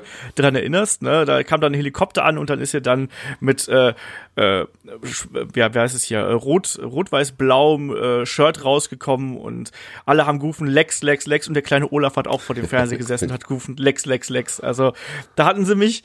Ähm, bei mir war es aber so ähnlich wie bei dir. Ich fand die Geschichte äh, zum SummerSlam 93 war das ja damals, fand ich schon so äh, fand ich doch okay und danach, als es dann weiterging, auch mit der mit der Geschichte, wo es dann ja zur Survivor Series Foreign Fanatics gegen die, wie hießen denn die Amerikaner damals?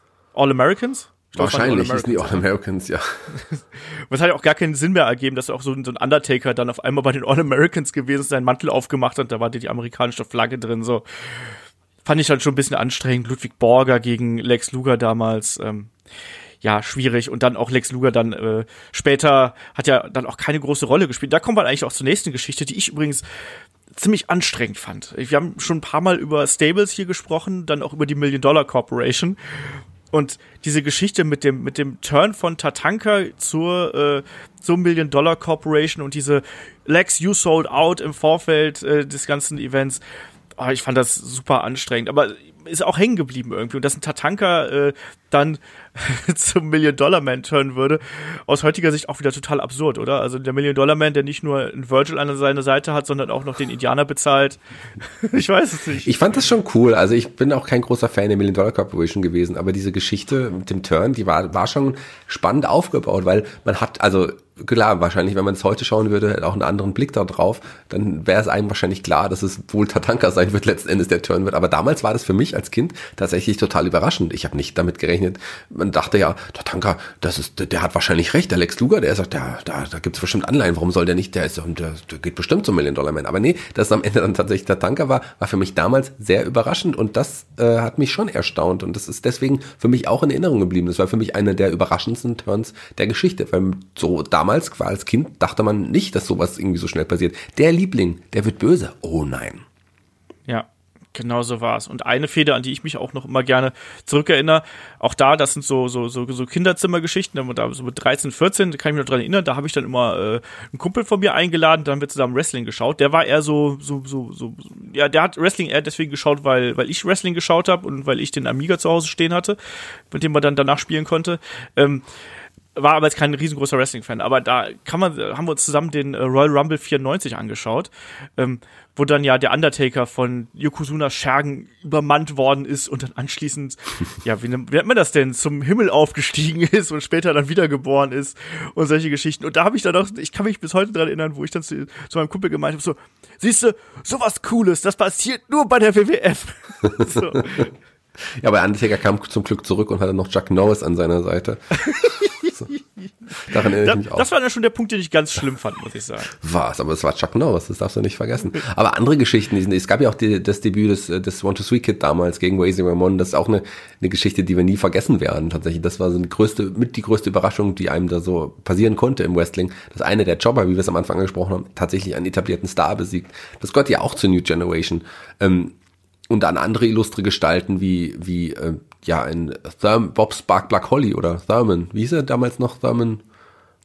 Thurman Sparky Plug. Genau, so hieß, so hieß er damals.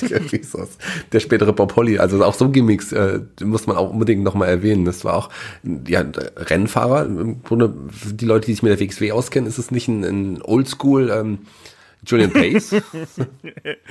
ja, eigentlich schon auf jeden Fall. Du, Julian Pace kriegt echte Strafzettel. Ja, so. das ist der Unterschied.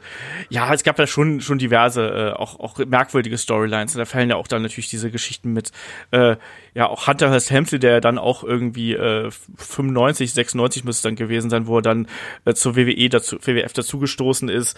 Ähm, die Geschichte mit Henry Godwin natürlich mit dem Hawkpan Match und solche Sachen äh, fällt da mit rein. Ähm, zu Ende, nicht, gegen, gegen Ende der New, uh, New Generation äh, wurde es ja dann auch ein bisschen härter tatsächlich. So der Übergang das ist stimmt. ja fließend zu, hier zu Attitude Era. So Fäden mit Brian Pillman und Steve Austin zum Beispiel oder ähm, ja, aber auch ein Vader, der ja auch irgendwann debütiert ist und äh, ja dann härtere Aktionen zeigte, als man sie eigentlich kannte. Der die Attacke auf Güller Monsoon ist auch unvergessen für mich.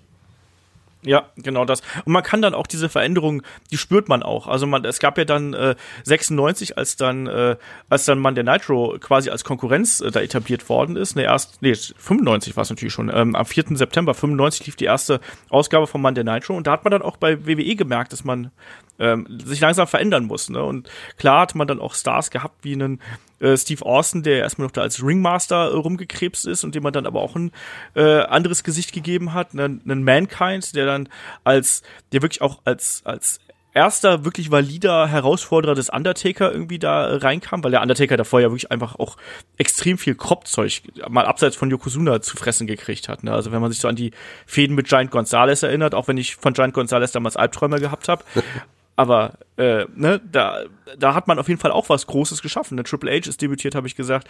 The Rock äh, als Rocky Maivia damals bei der Survivor Series 96 debütiert und auch da um den herum. Also, wenn man sich heute das Match mal anschaut, das war ja auch grauenhaft. Also, was, wo er da dabei gewesen ist, ne, mit dem, mit dem Stalker Barry Windham damals, ne? ja, das, das stimmt.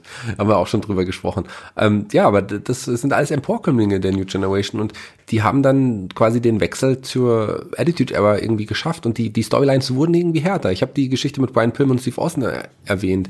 Ähm, als Steve Austin ja äh, Brian Pillmans äh, zu Hause im ja äh, ähm, irgendwie einreißen wollte und mit ne, dann die Geschichte mit der Pistole und so Sachen, da wurde es schon richtig hart und äh, das ist schon auffällig gewesen tatsächlich, dass es irgendwie die die Stories härter wurden, dass man ein anderes Produkt noch mal schaffen würde. Man hat sich jetzt in dem, glaube ich, darauf dann geeinigt, ein bisschen härter zu werden. Das war die Selbstfindungsphase, die die New Generation aber mhm. auch war.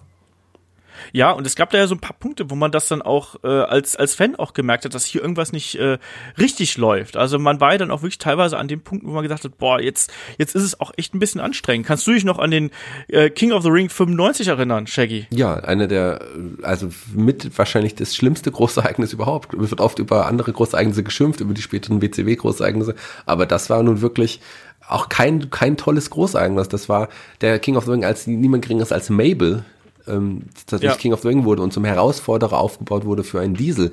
Diesel Kevin Nash halte ich übrigens für den überschätzten Wrestler, überschätztesten Wrestler überhaupt tatsächlich. Ist ein Big Man mit sehr, sehr viel Charisma, aber im Ring ähm, hat er mich niemals überzeugt und der, auf den wurde ja auch gesetzt als neues Aushängeschild in teilweise in der, in der New, den haben wir noch nicht erwähnt, der New Generation. Und das ist jemand, ähm, tja, der ist äh, wirklich, gehört nicht zu den Besseren im Ring. Also ich habe lieber einen Sid als einen Kevin Nash gesehen. Ja, äh, Kevin Nash ist, ist äh, da wird ja auch teilweise als einer der größten Fehler der äh, New Generation äh, bezeichnet. Habe ich ein paar Mal jetzt im Internet gelesen, dass das Kolumnisten irgendwie so bezeichnet haben. Ähm, also angesichts der, der Zahlen, die damals gezogen worden sind in dieser einjährigen Titelregentschaft, ähm, wir müssen natürlich auch da einen Bob Backlund natürlich erwähnen, ne, der äh, auch da eine äh, eine große Entwicklung nochmal gemacht hat auf seine alten Tage, der auch überhaupt nicht angekommen ist, muss man auch mal ganz klar dazu sagen. Also das war auch damals wirklich schlimm und da sind auch schlimme Kämpfe dabei rausgekommen. Ne? Ich erinnere an das, an das äh, Submission-Match gegen Bret Hart äh, bei WrestleMania damals, das war furchtbar. Das Ding bei der Survivor Series war auch ziemlich anstrengend, also das war alles nicht gut. Und ich finde, da hat man auch als Fan gemerkt, so, also selbst als, als 14, 15, 16-Jähriger hat man damals gemerkt, dass das Produkt sich in eine, in eine falsche Richtung entwickelt. Und ich glaube, das erste Mal, dass ich wirklich abgefuckt von dem Event gewesen bin, war wirklich beim King of the Ring äh, 95. Also wie du schon gesagt hast, ne, da äh, hatten wir dann Mabel als als äh, ja äh, ne, King of the Ring der im Finale Savio Vega besiegt. Ne? Schöne Grüße, ja, Savio mal wieder. Unser Held. ähm, ja, und im Main Event hast du dann eben Bam Bam Bigelow und Diesel gegen Psycho Sid und Tatanka. Na, also, das war einfach alles grauenhaft, muss man ganz klar sagen. Ne? Dazwischen, ich weiß, ich glaube, also was hatte man da? Hat man, man hatte den Roadie gegen Bob Holly und Karma gegen Shawn Michaels, was noch annehmbar gewesen ist. Ne? Und dann hat man irgendwie so Savio Vega gegen den Roadie, wo du eigentlich lieber Jeff Jarrett gegen Razor Ramon gesehen hättest. Ne? Und Aber nicht zu vergessen übrigens, ähm, äh, ja auch auch das gar nicht so so schlimme Match Bret Hart gegen Jerry Lawler in diesem Kiss My, My Food Match. Also das war zwar ja. eklig, aber das war tatsächlich für die Bret Hart. Ich fand die Story, ich, ich, ich, glaube, du hast mal gesagt, dass du die Fehde nicht so toll fandest. Ich war ein Riesenfan der Fehde Jerry Lawler gegen, gegen Bret Hart, die, die beiden Könige gegeneinander. Ich war ein Riesenfan davon tatsächlich. Und ähm, fand es nicht so schlimm. Und ich war nur über, tatsächlich überrascht, dass hier ein Mabel so schnell gepusht wurde. Der wurde ja dann irgendwann auch wieder fallen gelassen zum Glück. Aber die King Mabel Zeit mochte ich gar nicht.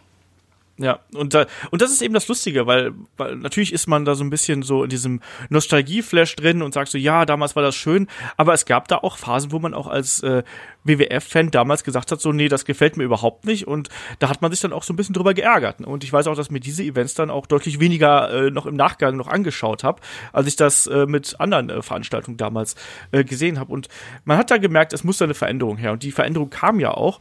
Äh, ich finde da, äh, also zum einen gab es ja, es gab ja gleich mehrere Entwicklungen. Wir haben die, wir haben Raw angesprochen, was äh, natürlich absolut wichtig gewesen ist. Ähm, es gab auch dazwischen dann äh, die In Your House äh, Events. Shaggy, was war denn In Your House damals? Kannst du dich da noch dran erinnern. Ja, ganz früher gab es ja nur die großen vier ähm, Pay-Per-Views, die vier große Ereignisse, Royal Rumble, WrestleMania, Survivor Series und den SummerSlam dazwischen, den habe ich vergessen. Irgendwann kam noch der King of the Ring dazu, ähm, 93. Und aber dann entschied man sich, dass die Wartezeit irgendwie zwischen den, den Großereignissen ein bisschen zu groß ist. Es gab zwar sowas wie Saturday Night's Main Event, wo das dann auch ähm, unregelmäßig, ich glaube zweimal im Jahr gab's das oder einmal im Jahr äh, TV-Special. Ähm, noch diese Superstar gegen Superstar-Kämpfer. Aber man wollte einfach mehr bringen. Und dann schuf man einfach so eine regelmäßige neue Reihe, die In-Your-House-Reihe, die In-Your-House-Pay-Per-Views, die deutlich günstiger waren als die großen fünf große Ereignisse. Finanziell auch am Anfang auch nur zwei Stunden gingen. Das waren einfach so zwischen Pay-Per-Views, zwischen den anderen Großereignissen. Und die gab es dann aber auch fünf oder sechs Mal im Jahr tatsächlich. Immer mit einem anderen Beinamen. Ähm, angelehnt an den Main Event tatsächlich, aber es war immer rein genau. in your house und ähm, das war, fand ich schon eine coole Sache ja, war hier in Deutschland nicht zu empfangen, wenn ich mich nicht komplett täusche. Da muss man immer über Umwege gehen, damit man die auch äh, sieht. Das fing an mit äh, der, dem ersten In Your House, In Your House äh, Premiere, Premiere, was auch immer, äh, am 14. Mai äh, 95, damals mit dem grandiosen Main Event Diesel gegen Psycho Sid geil.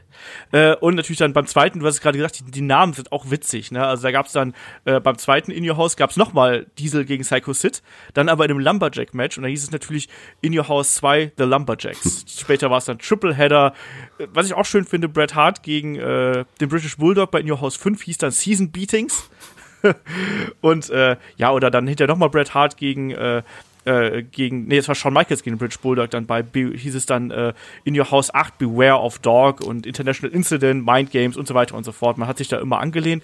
Äh, so ein paar Namen sind dann später auch ja quasi in den normalen äh, Tonus der WWF äh, übergegangen, natürlich. Ne? So No Way Out hat man später noch, noch wieder äh, aufgenommen. Judgment Day, Backlash, ich glaube Fully Loaded hat man später auch noch aufgenommen.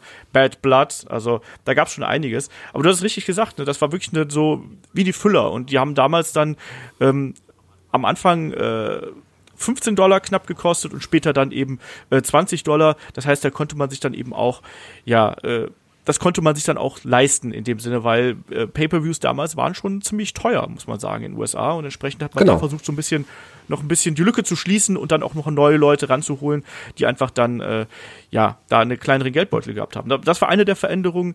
Ähm, andere Veränderung natürlich die die Stars und die Charaktere und äh, auch ich, da muss man einfach einen Steve Austin ansprechen. Ne? King of the Ring äh, 96, Austin 316, das war wirklich dann der Moment, auch wo ich gesagt habe, so, oh, hier passiert jetzt gerade was. Und da wirklich, wo es dann für mich den Einschnitt gegeben hat, war bei der Survivor Series äh, 96. Ähm, dann auch wirklich mit diesem Match Bret Hart gegen Steve Austin. Und das ist eigentlich auch so die Fehde für mich, die diesen, du hast gerade als fließenden Übergang bezeichnet, aber diesen Wechsel von der, äh, New Generation zu Attitude Era äh, bezeichnet hat. Äh, war das für dich genauso? Kann ich so unterstreichen tatsächlich. Die Feder hatte ja schon was Intensives, was Hartes und wurde immer persönlicher und, und noch härter und blutiger vor allem und führte ja letzten Endes auch zu diesem Double Turn, der irgendwie auch so ein bisschen auch der Startschuss der Attitude Era so ein bisschen war. Also der Übergang, das ist glaube ich eine, eine Fehde, die, die man tatsächlich schön als Übergangsfehde zwischen den beiden ja, Ähren ähm, bezeichnen kann. Ja, und wie du gesagt hast, es wurde auch härter, es wurde auch, äh, war mehr Gewalt im Spiel, es sind auch immer wieder mal, ja, keine Ahnung, wenn man sich da so dran erinnert, die gerade auch die Fehde zwischen äh, dem Undertaker und Mankind, äh, als es dann diese ersten äh, ähm, wie heißt es denn, diese Heizungskeller-Matches gegeben hat und solche Sachen. Äh, da da ging es dann schon ein bisschen, ein bisschen mehr zur Sache, als das dann eben davor der, der Fall gewesen ist. Und das hat man als Fan gespürt und man hat diese Entwicklung mitgemacht und es gab ja dann auch innerhalb des Programms ja auch einen Wechsel äh, letztlich dann, ne? dann äh, ähm, ein paar Jahre später, wo es dann eben von PG, was WWE ja äh, oder WWF damals ja gewesen ist, hin zu TV13, also dann zu einem Erwachsenenprodukt, äh, was wir dann ja aus der Attitude Era kennen. Ähm, ja, man musste reagieren, ja, man, man musste ja auf die WCW reagieren, die gerade diesen den Höhenflug hatte, die alten Stars wie ein Hulk Hogan, ein Wendy Savage, ein Waddy Piper, auch ein Ric Flair, der ja zeitweise bei der WWE war, die waren jetzt wieder bei der WCW und halfen der WCW tatsächlich in, in, bei den Einschaltquoten. Irgendwann reagierte die WCW noch mit Nitro, ein Parallelprogramm zu Raw ähm, und wurde immer größer, immer größer und man musste, man merkte bei der WWE, man verliert gerade den Anschluss und tatsächlich musste man dann reagieren und daraus entwickelte sich dann einfach das härtere Produkt auch. Ja, man hat die Zielgruppe, man hat jetzt eine andere, man ist dann auf eine andere Zielgruppe gegangen. Äh, dadurch verschwanden dann auch die, die, ja, die Comic-Charaktere so ein bisschen und die realistischen, realistischen Bezug, der kam dann so ein bisschen. Ja, also ich meine, wenn man, wenn man sich in die, in die Attitude-Era äh, da begibt, wenn man sich die Gimmicks anschaut, klar, Realismus auf der einen Seite, aber man hat natürlich auch diese ganz knallharten, stilisierten, erwachsenen, popkulturellen Gimmicks dazwischen gehabt. Ne? Also egal, ob du, ob du jetzt sowas hast wie späteren einen Goldust, der ja auch schon, den haben wir auch noch nicht erwähnt, ne? ist auch ein Produkt der der New Generation, ist auch damals dazugekommen und äh, war absolut äh, ja provokant damals, muss man einfach ganz klar sagen. Ne? Also diese Art und Weise hat man da noch nicht gesehen, diese äh, Fehde mit äh, Razor Ramon, wo mit diesen homosexuellen Anspielungen äh, und den Avancen, die dann ein, ein Goldust äh, einem Razor Ramon übergemacht hat. Mir war das damals als pubertierendem, weiß ich nicht, 15-, 16-Jährigen super unangenehm, muss ich sagen. Ich fand das mega awkward, aber äh, ja, das hat auf jeden Fall auch äh, ja so die Zeit da so ein bisschen geprägt und für viele ist auch der Charakter Goldust natürlich wirklich so ein so ein äh, ja, so ein Anker eigentlich auch in der Zeit und gerade auch in dieser Übergangsphase zur äh, Attitude Era hat er dann auch noch in Goldust noch eine wichtigere Rolle gespielt, auch im Fäden gegen Undertaker und im IC-Title-Bereich und sowas. Und äh, was ich gerade ansprechen wollte mit den Charakteren, äh, man hat beides gehabt, finde ich. Ich finde, auch in der Attitude Era hatte man sehr viele so Comic-Charaktere gehabt, aber dann eben auf eine andere Art und Weise, halt eben erwachsener und provokanter und mehr, äh, ja, teilweise so ein bisschen, wie gesagt, popkulturell verwurzelt, ne? Und teilweise dann auch einfach so over the top, dass man sie nicht ernst nehmen konnte. Also, ich weiß gar nicht, Shaggy, wie siehst du da die, die Geschichte mit den, mit den Charakteren so im Vergleich? Ja, so wie du es gesagt hast im Grunde. Also der, der Übergang einfach, ich glaube, ohne die New Generation hätte es auch keine Attitude Era gegeben. Das war der Übergang zum Erwachsenwerden, das war die Pubertät der WWE, wenn man so will. Ähm, man hat einiges ausprobiert, hat reagiert auf Außenwirkungen, auf die Konkurrenz, äh, musste dann da was ändern und man hat tatsächlich härter an dem Produkt gearbeitet, als es je vorher war. Man hat da verschiedene Sachen ausprobiert. Einige haben nicht funktioniert, andere haben gut funktioniert und den hat man weiter angesetzt. Und so entstand dann letzten Endes auch der fließende Übergang zur Attitude Era. Ja. Äh, wir stellen ja häufig immer so die Frage, so wo rangieren solche Ehren äh, bei, bei, bei uns? Also wer, ich weiß, dass zum Beispiel David ein, ein gleißender Verfechter der äh, ähm, der Attitude Era natürlich ist, ähm, ich weiß, dass vier von uns, ganz viele auch die Ruthless Aggression Era äh, sehr schätzen, einfach auch, weil man da so ganz, ganz vieles vom Besten aus diversen Welten irgendwie mitbringt. Ähm, wo würdest du da die New Generation einsortieren auf deine persönlichen Skala? Na, ich habe da nicht wirklich eine Rangliste, aber so jetzt aktuell, wenn wir jetzt so gerade drüber sprechen, glaube ich, dass mir die, die Zeit vielleicht sogar so mit am wichtigsten ist, weil das war auch eine Zeit meiner Sozialisation, meines Erwachsenwerdens. Und wenn ich mir alte Großereignisse anschaue, ähm, dann gerne aus dieser Zeit, aus irgendeinem Grund, weil da einfach, man kann einfach so viel noch äh, entdecken. Man, man, man, man sieht die Arbeit, die hineingesteckt wurde, einzelne Charaktere. Man sieht den, den Wandel einfach von der, von der Hogan-Zeit bis hin zur Attitude Era, das war, das war eine, das war eine wichtige Zeit einfach und man, die einem richtig Spaß gemacht hat, auch wirklich zu verfolgen. Und ich glaube, das ist, gehört auf jeden Fall zu meinen Lieblingszeiträumen im Wrestling.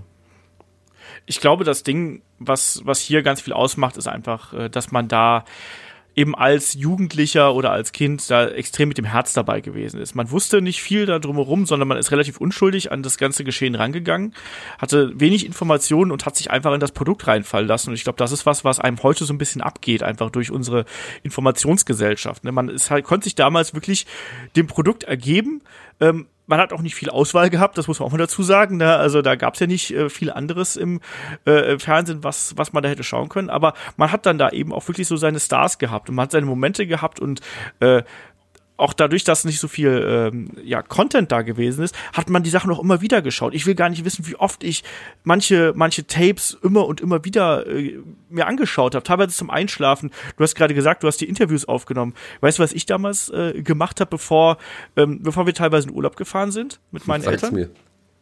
Ich habe damals den äh, quasi den Audiokommentar der Events normale Audiokassette überspielt und hatte dann Kassetten dabei, wo ich mir dann nur die Kommentare angehört habe. Also von von Uli Fessler und Carsten Schäfer oder von Carsten mhm. Schäfer und Günther Zapf oder sonst irgendwas und habe dann zwischendurch mir die Matches angehört quasi. Ich habe mir die Entrance Streams aufgenommen auf Kassette tatsächlich auch. Ja, das äh, auch. Und habe mir das dann irgendwie angehört und war dann immer verärgert, wenn dann die Kommentatoren reingesprochen haben, die deutschen Kommentatoren irgendwie. Ähm, aber so den Kommentar im Kampf finde ich sehr witzig, dass du dir das angehört hast. Der kleine oh, hat er sich's vorgestellt irgendwie. Ja, genau, genau das, ja, ja. Ich meine, so, so mache ich das heute noch manchmal. Also so nicht, nicht, dass ich das aufnehme, aber doch, doch. Ähm, ich, ich glaube, dass ich mir dadurch die Matches ganz gut merken kann irgendwie. Aber das ist vielleicht auch mal eine interessante Frage. Also wir sprechen jetzt hier so ein bisschen salbungsvoll über die alten Zeiten, also vielleicht auch in die äh, jüngeren Hörer da draußen. Also macht ihr auch so komische Sachen wie wir? Ich weiß, dass es Leute gibt, die ähm, zum Beispiel dann äh, mit dem aktuellen Kader und dann vielleicht auch mit Indie-Promotions irgendwelche Sachen bei äh, WWE 2K irgendwie nachbauen, die eigene Fantasy-Wrestling-Promotions haben und all sowas. Also das hat sich auch dann so entwickelt. Also schreibt uns gerne mal, wie ihr heute euren, eure Wrestling-Leidenschaft außerhalb des puren Konsums von äh, Wrestling-Matches frönt. Also was, was macht ihr da und vielleicht auch, was habt ihr da für komische Meriten? Wir haben es jetzt auch schon angesprochen. Shaggy hat die Sachen aufgenommen, ich habe mir den ganzen Kommentar aufgenommen und all sowas. Also ich finde sowas ganz interessant, weil das kriegt man ja gar nicht mehr mit. Ich meine, wir sind jetzt wir sind jetzt, machen wir uns nichts vor, wir sind jetzt beide äh, irgendwie Ende 30. Da schaut man sich eben den Kram an. Und ich hatte letztens, bin ich, bin ich von der Party zurückgefahren, jetzt in der Nacht von, von Samstag auf Sonntag und habe dann in der Bahn gesessen, so eine halbe Stunde. Und was habe ich gemacht? Ich habe mein Handy ausgepackt und habe mir Takeover in der Bahn angeschaut. So.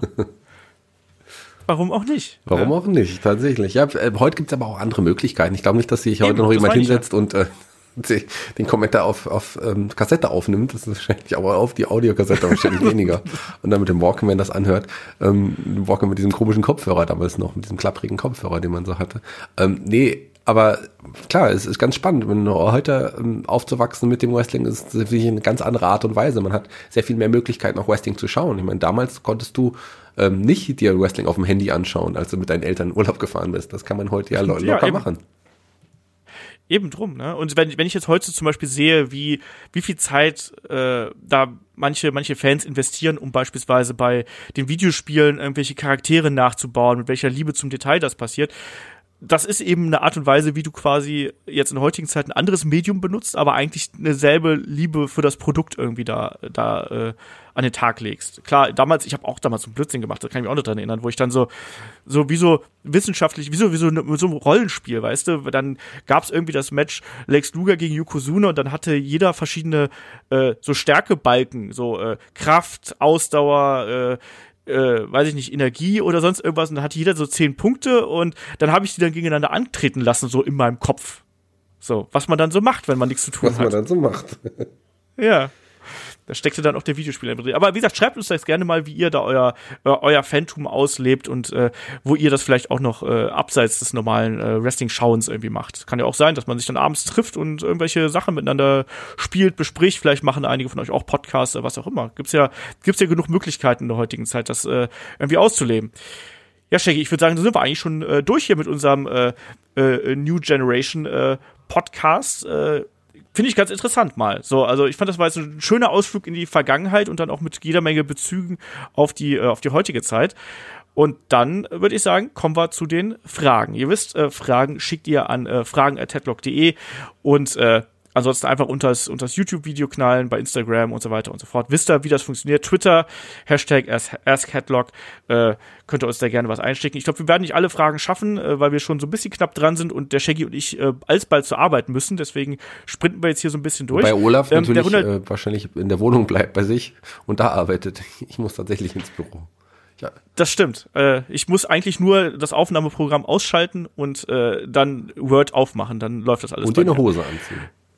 Ich habe eine Hose an tatsächlich. Ich habe mich sogar vorher geduscht. Okay, sehr schön. Im Gegensatz, Im Gegensatz zu sonst. Nein, Quatsch.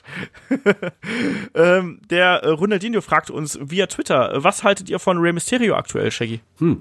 Also ich freue mich tatsächlich, dass er wieder bei der WWE gelandet ist, weil er ist eigentlich eine Bereicherung für das WWE-Produkt und er ist sicherlich ein wichtiger Faktor auch für den lateinamerikanischen Markt. Allerdings ist, ist, er, nachdem zwei Wochen jetzt schon da war, ist er irgendwie einer von vielen einfach nur noch. Ich finde, nicht, nichts Besonderes tatsächlich, ihn mehr zu sehen. Auch wenn man ihn jetzt gegen Matches gegen Jeff Hardy stellt oder gegen, gegen The Miz oder was auch immer dann noch folgen wird. Oder Rey Mysterio, äh, Rey Mysterio gegen Randy Orton wird es ja bestimmt auch irgendwann geben.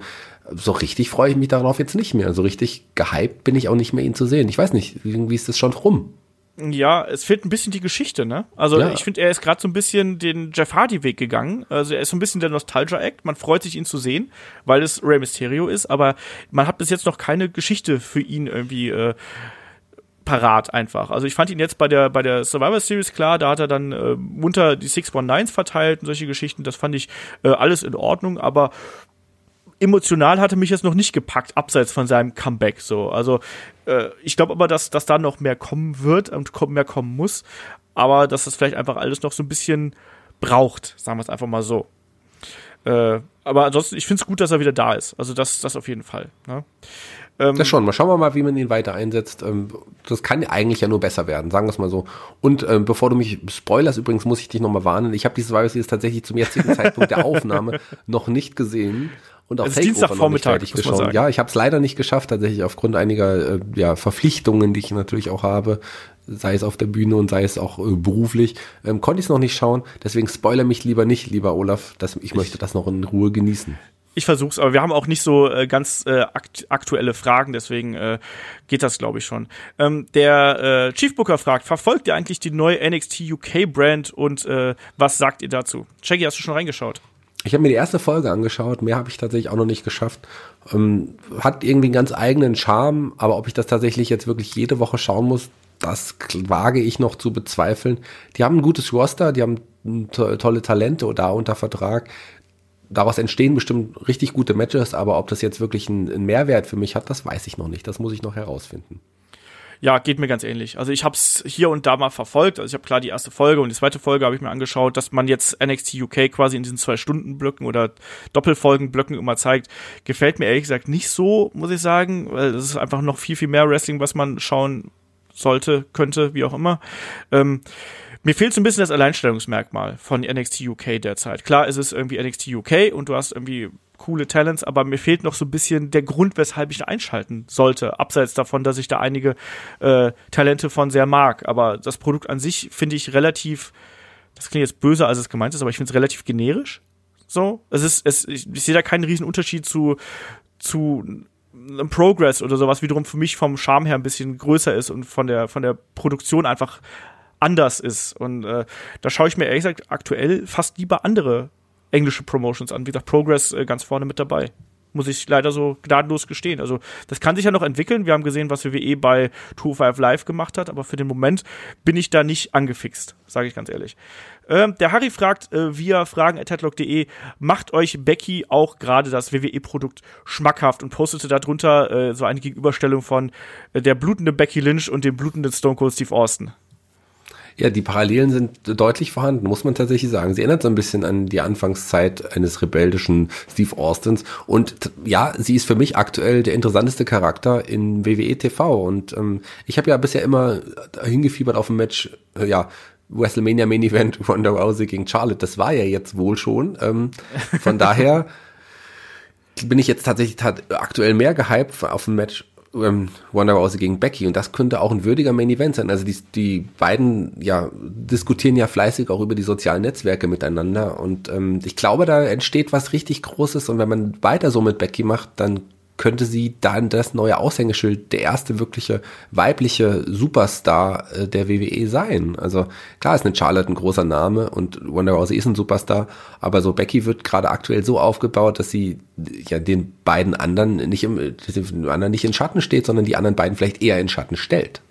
Ja, so sieht's derzeit aus. Becky ist derzeit der Star, habe ich jetzt auch schon, glaube ich, in so ziemlich jedem Podcast gesagt, wo wir auf Becky angesprochen werden. Auch das wiederum, ich kann es ja mal so von der von der äh, anderen Warte aussehen. So viel Reaktionen wie auf die aktuelle Entwicklung von Becky Lynch haben wir selten, selten, selten bekommen. Und die Leute sind total begeistert ähm, und teilen das auch mit und entsprechend kann ich das nur unterstreichen, was du sagst. Also ähm, das ist momentan der Star bei äh, WWE und ich finde das geil, dass gerade eine Frau ähm, diese Rolle jetzt derzeit einnimmt. Und Becky macht das toll und ich freue mich darauf, wenn Becky wieder fit ist.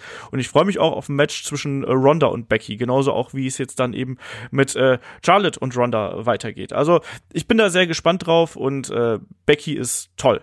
Gefällt mir super gut. Punkt um. Gibt's gar nichts außer aus sofort zu sagen. Ähm, der Matthias fragt äh, über YouTube erstmal, ähm, ich halte meistens zu den Heels. Ich weiß nicht, ist das normal? Oder muss man zu den Faces immer halten? Shaggy, ist das noch normal? Ich komme mir so ein bisschen vor wie bei Dr. Sommer. Es ist ja normal inzwischen mittlerweile, ja. tatsächlich. Ähm, weil die Heels einfach auch die cooleren Charaktere sind, gerade in so Zeiten, in denen man sehr auf Anti-Helden steht, äh, passt das ja auch dann ähm, was dann aber eher wieder heraussticht, sind so Sachen, wenn Heels wirklich gnadenlos ausgebuht werden, wenn man, wenn man die hasst, wie, wie hier ähm, äh, Tommaso Ciampa vor, vor kurzem, der, den hat man ja wirklich irgendwie gehasst. Der hat den Heel einfach so großartig verkörpert. Inzwischen bekommt er ja auch viel mehr Jubelrufe wieder, als es noch vor ein paar Monaten der Fall war. Und es ist schwieriger, einen, einen reinen, lupenreinen Face darzustellen. Es ist einfach schwieriger geworden in unserer heutigen Zeit, weil man weiß, dass es nur noch Charaktere sind, die eine Rolle spielen. Früher war das nicht so. Früher dachte man, das ist wirklich der Wrestler, der ist so. Äh, und von daher kann ich es verstehen. Also ähm, ich find's cool, wenn man zu den Faces, wenn man, wenn man tatsächlich das Spiel mitspielt und die Faces bejubelt und die Heels ausbuht. Das gehört schon auch irgendwie dazu. Aber natürlich mag man die Heels schon irgendwie eben, man merkt einfach, dass die Heels, also gerade bei beim WWE-Produkt natürlich ganz oft einfach ein bisschen mehr Möglichkeiten haben. Ähm, Becky Lynch ist da wahrscheinlich gerade das, das äh, prominenteste Beispiel, die eigentlich auch äh, eher einen Bösewicht darstellt und dann trotzdem aber super interessant dadurch ist.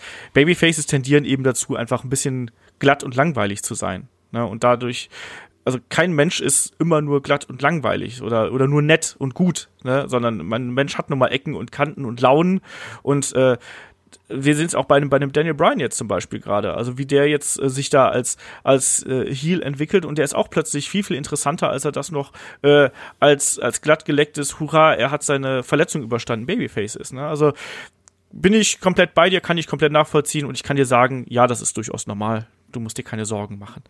Ähm, der Matthias fragt noch, wie würdet ihr es finden, wenn man Cassius Ono im Main Roster den Money in the Bank Koffer gibt und ihn dann den Catchphrase Cash in Ono gibt? Shaggy. Witziges Wortspiel, aber das wird so nicht passieren. Ja. So, also Punkt. der Matthias kriegt auf jeden Fall, äh, keine Ahnung, den Preis für das äh, beste Wortspiel in dieser Ausgabe und äh, aber das wird so nicht passieren, aber ich find's lustig. So. Ähm, machen wir weiter. Der, der Volker hat uns zwei Fragen geschickt. Eine mit äh, WXW-Bezug, eine mit NXT-Bezug. Ähm, und er fragt zum einen, ähm, ich würde gerne mal eure Meinung zu WXW Shotgun wissen. Mir fällt es seit dem Einstellen des Formats deutlich schwerer, den Storylines zu folgen, da mir oft die Zeit fehlt, die längeren Shotgun XXL und weitere Shows zu schauen. Ähm, geht es euch das ähnlich und habt ihr eine Empfehlung, das zu umgehen oder damit umzugehen? So, Shaggy, verfolgst du gerade äh, die WXW und äh, ja, da gab es ja ein paar Umstrukturierungen, auch äh, personalbedingt. Ähm, wie siehst du die Geschichte da? Ja, also ich glaube, die Einstellung von Shotgun war jetzt nicht nur perso personalbedingt, ähm, die hat noch wohl auch andere Gründe. Allerdings muss ich sagen, ich finde es auch schwierig, ähm, dem, dem Produkt so jetzt zu folgen. Ich schaue mir, habe mir Shotgun immer gerne angeschaut, habe da mal auf die Matches weggespult und habe mir die Segmente angeschaut, weil ich, wie ihr wisst, tatsächlich mehr auf irgendwie sowas stehe. Die Kämpfe schaue ich mir gerne live an, so das ist nochmal ein Unterschied. Und äh, die habe ich ja zum Teil dann auch live gesehen, wenn sie bei Shotgun waren, oft. Äh, nee, aber so die Segmente mochte ich sehr. Und so ist es tatsächlich schwieriger. Also eingebettet in dieses XXL-Format ist es schon wirklich ähm, schwerer, sich da so an die Segmente zu hängen. Für mich, klar gibt es immer noch auch die Schnipsel bei, bei YouTube und, und so weiter, die man sich anschauen kann so sollte man machen, wenn einem das andere zu viel ist aktuell. Aber es schadet nicht, dem gesamten ähm, ja, WXW-Produkt auch zu folgen, weil da passieren gerade auch aktuell einige sehr interessante Dinge, die einen schon fesseln. Wenn man die Zeit hat, sollte man die Zeit unbedingt dafür nehmen. Ja, und es gibt ja auch immer noch bei YouTube die, äh, die Schnipsel, die man quasi so separat veröffentlicht hat. Ich glaube, das ist einfach jetzt eine Übergangsphase, bis das wirklich auch wieder so im Rhythmus ist. Äh, das wird kommen. Ich glaube, da müssen wir ein bisschen Geduld haben. Äh, ich kann das vollkommen nachvollziehen, was, was der Volker schreibt. Mir geht's ganz ähnlich. Ich habe auch nicht die Zeit, jetzt diese äh, Road to Events in der Gänze zu verfolgen, sondern ich bin tatsächlich dann eher dazu umgestiegen, dann auch äh, die YouTube-Schnipsel mir häufiger anzuschauen. Das wird ja alles veröffentlicht, damit man bei den Storylines an Ball bleibt. Von daher, das geht schon. Ähm, aber das hat für mich zum Beispiel jetzt nicht dazu geführt, dass ich irgendwie äh, WXW nicht mehr unterstütze, sondern ich bin nach wie vor WXW Now Abonnent und äh, werde mir die ganzen Sachen einfach später anschauen. Aber momentan ist es, klar, es ist eine Umstellung, aber das wird garantiert noch kommen. Deswegen einfach vielleicht der, Mix aus YouTube und dann eben, äh, wenn ein Matches interessieren, bei diesen größeren Shows, äh, bei diesen Road 2 Shows, die jetzt da veröffentlicht worden sind, vielleicht da einfach reinschauen. Ähm, der Volker fragt, welche Aufsteiger von NXT erwartet ihr als nächstes und wo würdet ihr sie unterbringen? Also quasi, es geht um Call-Ups. Shaggy. Ich habe jetzt die aktuellen Entwicklungen jetzt noch nicht äh, verfolgt tatsächlich, ähm, weil ich Tech Takeover noch nicht fertig gesehen habe. Ähm, ich glaube, man hat jetzt aktuell so ein paar Talente schon hochgeholt, die man auch erstmal noch mal richtig einarbeiten muss, die man erstmal richtig unterbringen muss, bevor man jetzt weitere hochzieht. Ich hoffe, man wartet noch so ein bisschen, vielleicht bis WrestleMania oder nach WrestleMania, um dann noch weitere Talente hochzuziehen. Vielleicht im Royal Rumble ein, zwei oder so. Das kann ich mir schon vorstellen. Bei den Damen möglicherweise. Da wird auf jeden Fall das Hauptroster braucht da so ein bisschen Zuwachs. So Leute wie eine Nikki Cross, ich weiß nicht, ob sie jetzt wirklich schon Fulltime bei SmackDown gelandet ist. Das kann, kann ich gar nicht so einschätzen aktuell. Äh, weil man sie letzte Woche ja, glaube ich, gar nicht gesehen hat bei SmackDown. Nur in der Woche davor aus der Show aus Großbritannien. Ist es so, ja. Olaf, oder? Ja, Deswegen ist so. weiß ich nicht, ob sie jetzt nur ein, so ein, One-Night-Only-Auftritt war oder sie tatsächlich jetzt erstmal fest im Roster ist. Würde mich freuen, weil das wäre eine Bereicherung tatsächlich für SmackDown. Und andere Wrestlerinnen, die man auch hochholen könnte, wären so Leute irgendwann, ähm, weiß nicht, ob man jetzt eine Kyrie Sane schon hochholt oder oder ja, eine Bianca Belair wird auf jeden Fall auch eine Bereicherung sein, so Leute, aber die brauchen eigentlich alle auch noch ein bisschen bei, bei NXT. Von daher kann man sich dem alle noch ein bisschen Zeit geben. Und bei den Männern, ja, eine Alistair Black und ein Velveteen Dream werden früher oder lang sicherlich früher oder später ähm, nach oben gezogen. Aber ich hoffe tatsächlich erst irgendwann bei WrestleMania. Vielleicht ein Velveteen Dream, vielleicht gibt man dem auch noch mal einen groß, größeren Run als Champion. Und dann sollte man ihm noch ein Jahr oder anderthalb Jahre bei NXT geben. Ich weiß es nicht. Also aktuell sehe ich da jetzt nicht kein Muss. Ja, also einer, der jetzt ja den Aufstieg äh, schon geschafft hat, ist ja äh, Lars Sullivan. Äh, das ist ein kleiner Spoiler jetzt für Shaggy, aber äh, das tut mir leid.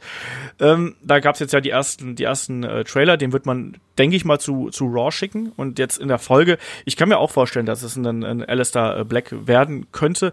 Bei den Damen sehe ich momentan nicht so das Riesenpotenzial bei, äh, ähm, äh, bei NXT, wie man da hochholen müsste. Deswegen tue ich mich da ein bisschen schwer. Ähm, eine Nikki Cross wäre natürlich eine Bereicherung, dann natürlich für SmackDown. Ähm, allein, dass sie dann vielleicht auch wieder an die Seite von Sanity zurückkehrt, Sanity vielleicht ein bisschen interessanter macht und dass man die vielleicht ein bisschen breitflächiger einsetzt. Ähm, Alistair Black können wir gleich fast schon in die nächste Frage mit einschließen. Also den würde ich wahrscheinlich erstmal bei SmackDown einsetzen und dann anschließend zu, zu Raw schicken. Ähm, würde ich mal, muss man mal abwarten. Ne? Und da passend dazu schreibt nämlich der Stefan eine Mail.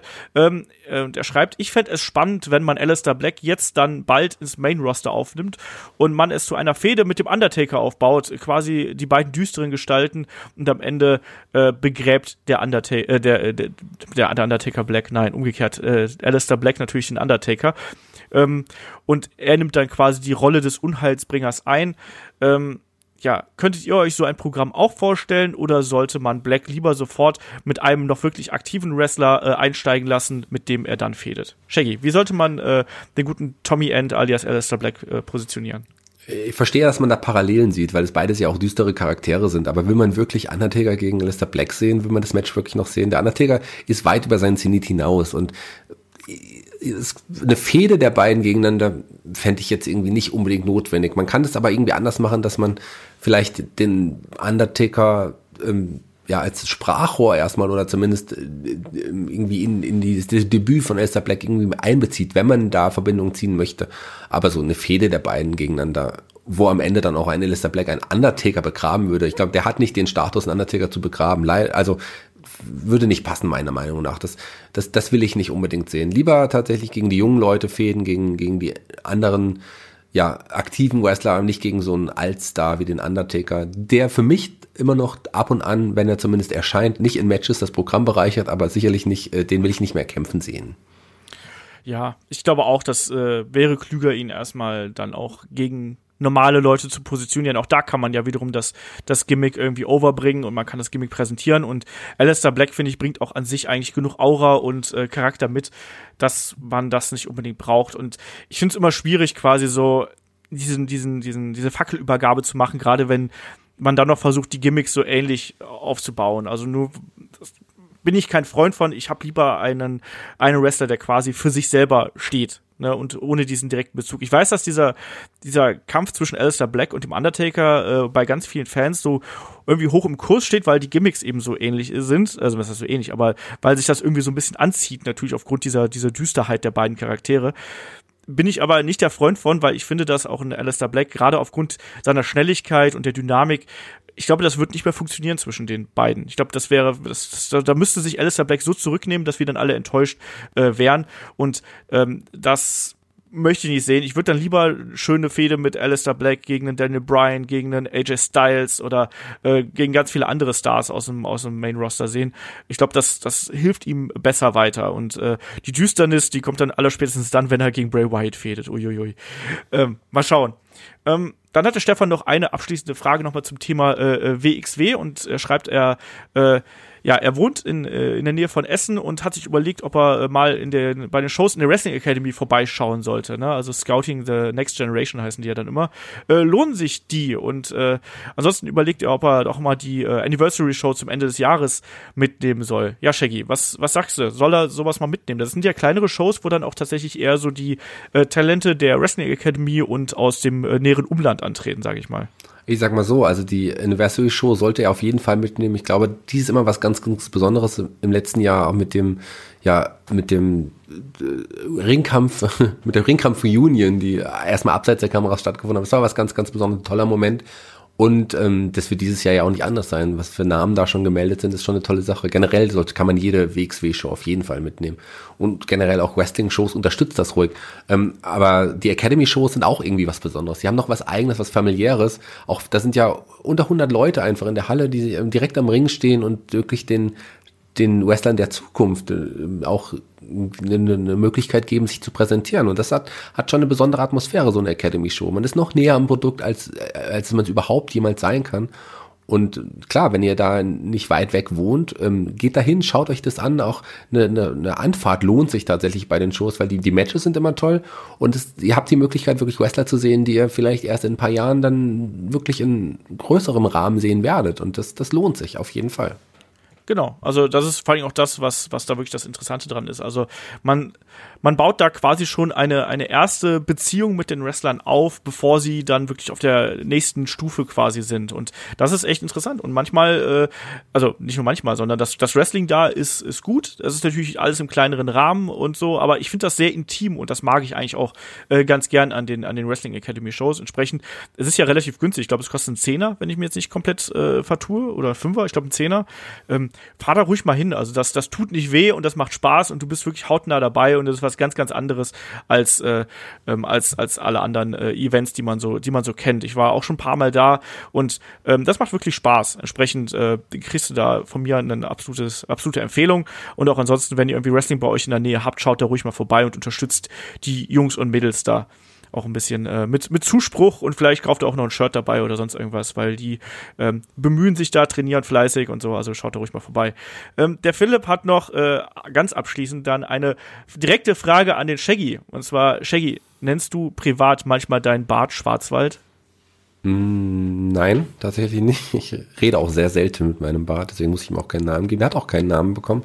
Und auf die Idee Schwarzwald bin ich noch nicht gekommen. Nennst ähm, du andere Bereiche deines Körpers Schwarzwald?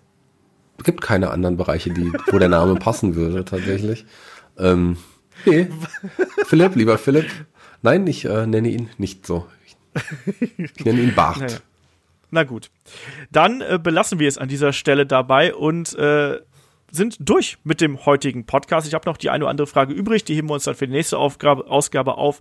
Äh, da sprechen wir dann über die äh, Rekrutierungspolitik von WWE und wie die sich in den vergangenen Jahren äh, verändert hat. Also sprich Homegrown versus Indie äh, ist dann das Thema. Dann sind hoffentlich äh, der gute Chris und der gute Kai dabei. Und äh, ja, Shaggy, wir sind durch hier. Eine Runde New Generation, was sagst du? Ja, sehr cool, mal wieder über diese Zeit zu sprechen, weil tatsächlich äh, ist die normalerweise nicht so präsent, wenn man an die Wrestling-Vergangenheit denkt, obwohl es für, für mich und für dich auch eine ganz wichtige Wrestling-Zeit war. Von daher hat es Spaß gemacht und ich glaube, wenn ich jetzt nicht an die Arbeit gehen müsste, äh, würde ich mir jetzt noch mal ein bisschen was aus der Zeit anschauen. Das solltet ihr alle auf jeden Fall tun. Genau, das war auf jeden Fall ein schöner Nostalgietrip. Mir hat's auch Spaß gemacht und auch danke dafür, dass da, äh, das war ein Themenvorschlag, der von, äh, von einem von, von euch da draußen kam. Äh, schickt uns sowas gerne. Ähm, das macht auf jeden Fall Spaß und wenn ihr äh, uns unterstützen möchtet, wisst ihr, Patreon und Steady is the way to go. Äh, schaut da gerne vorbei. 5 Euro, 5 Dollar seid ihr dabei. Da haben wir auch äh, passend dazu eine 5 vs 5 mit äh, Holzer und Schwarz äh, eine Runde Trash-Gimmicks, wenn ihr das ein bisschen lustiger haben wollt. Ansonsten auch ganz viele ähm, ja, Porträts von Wrestlern aus äh, aus früheren Zeiten und auch aus dem Indie-Bereich. Schaut da gerne vorbei und natürlich auch noch ganz viele andere Formate. Also äh, ist inzwischen sehr reichhaltig. Schaut da gerne vorbei. In dem Sinne sage ich, wir hören uns äh, nächstes Wochenende wieder. Macht's gut. Bis dahin. Tschüss. Tschüss.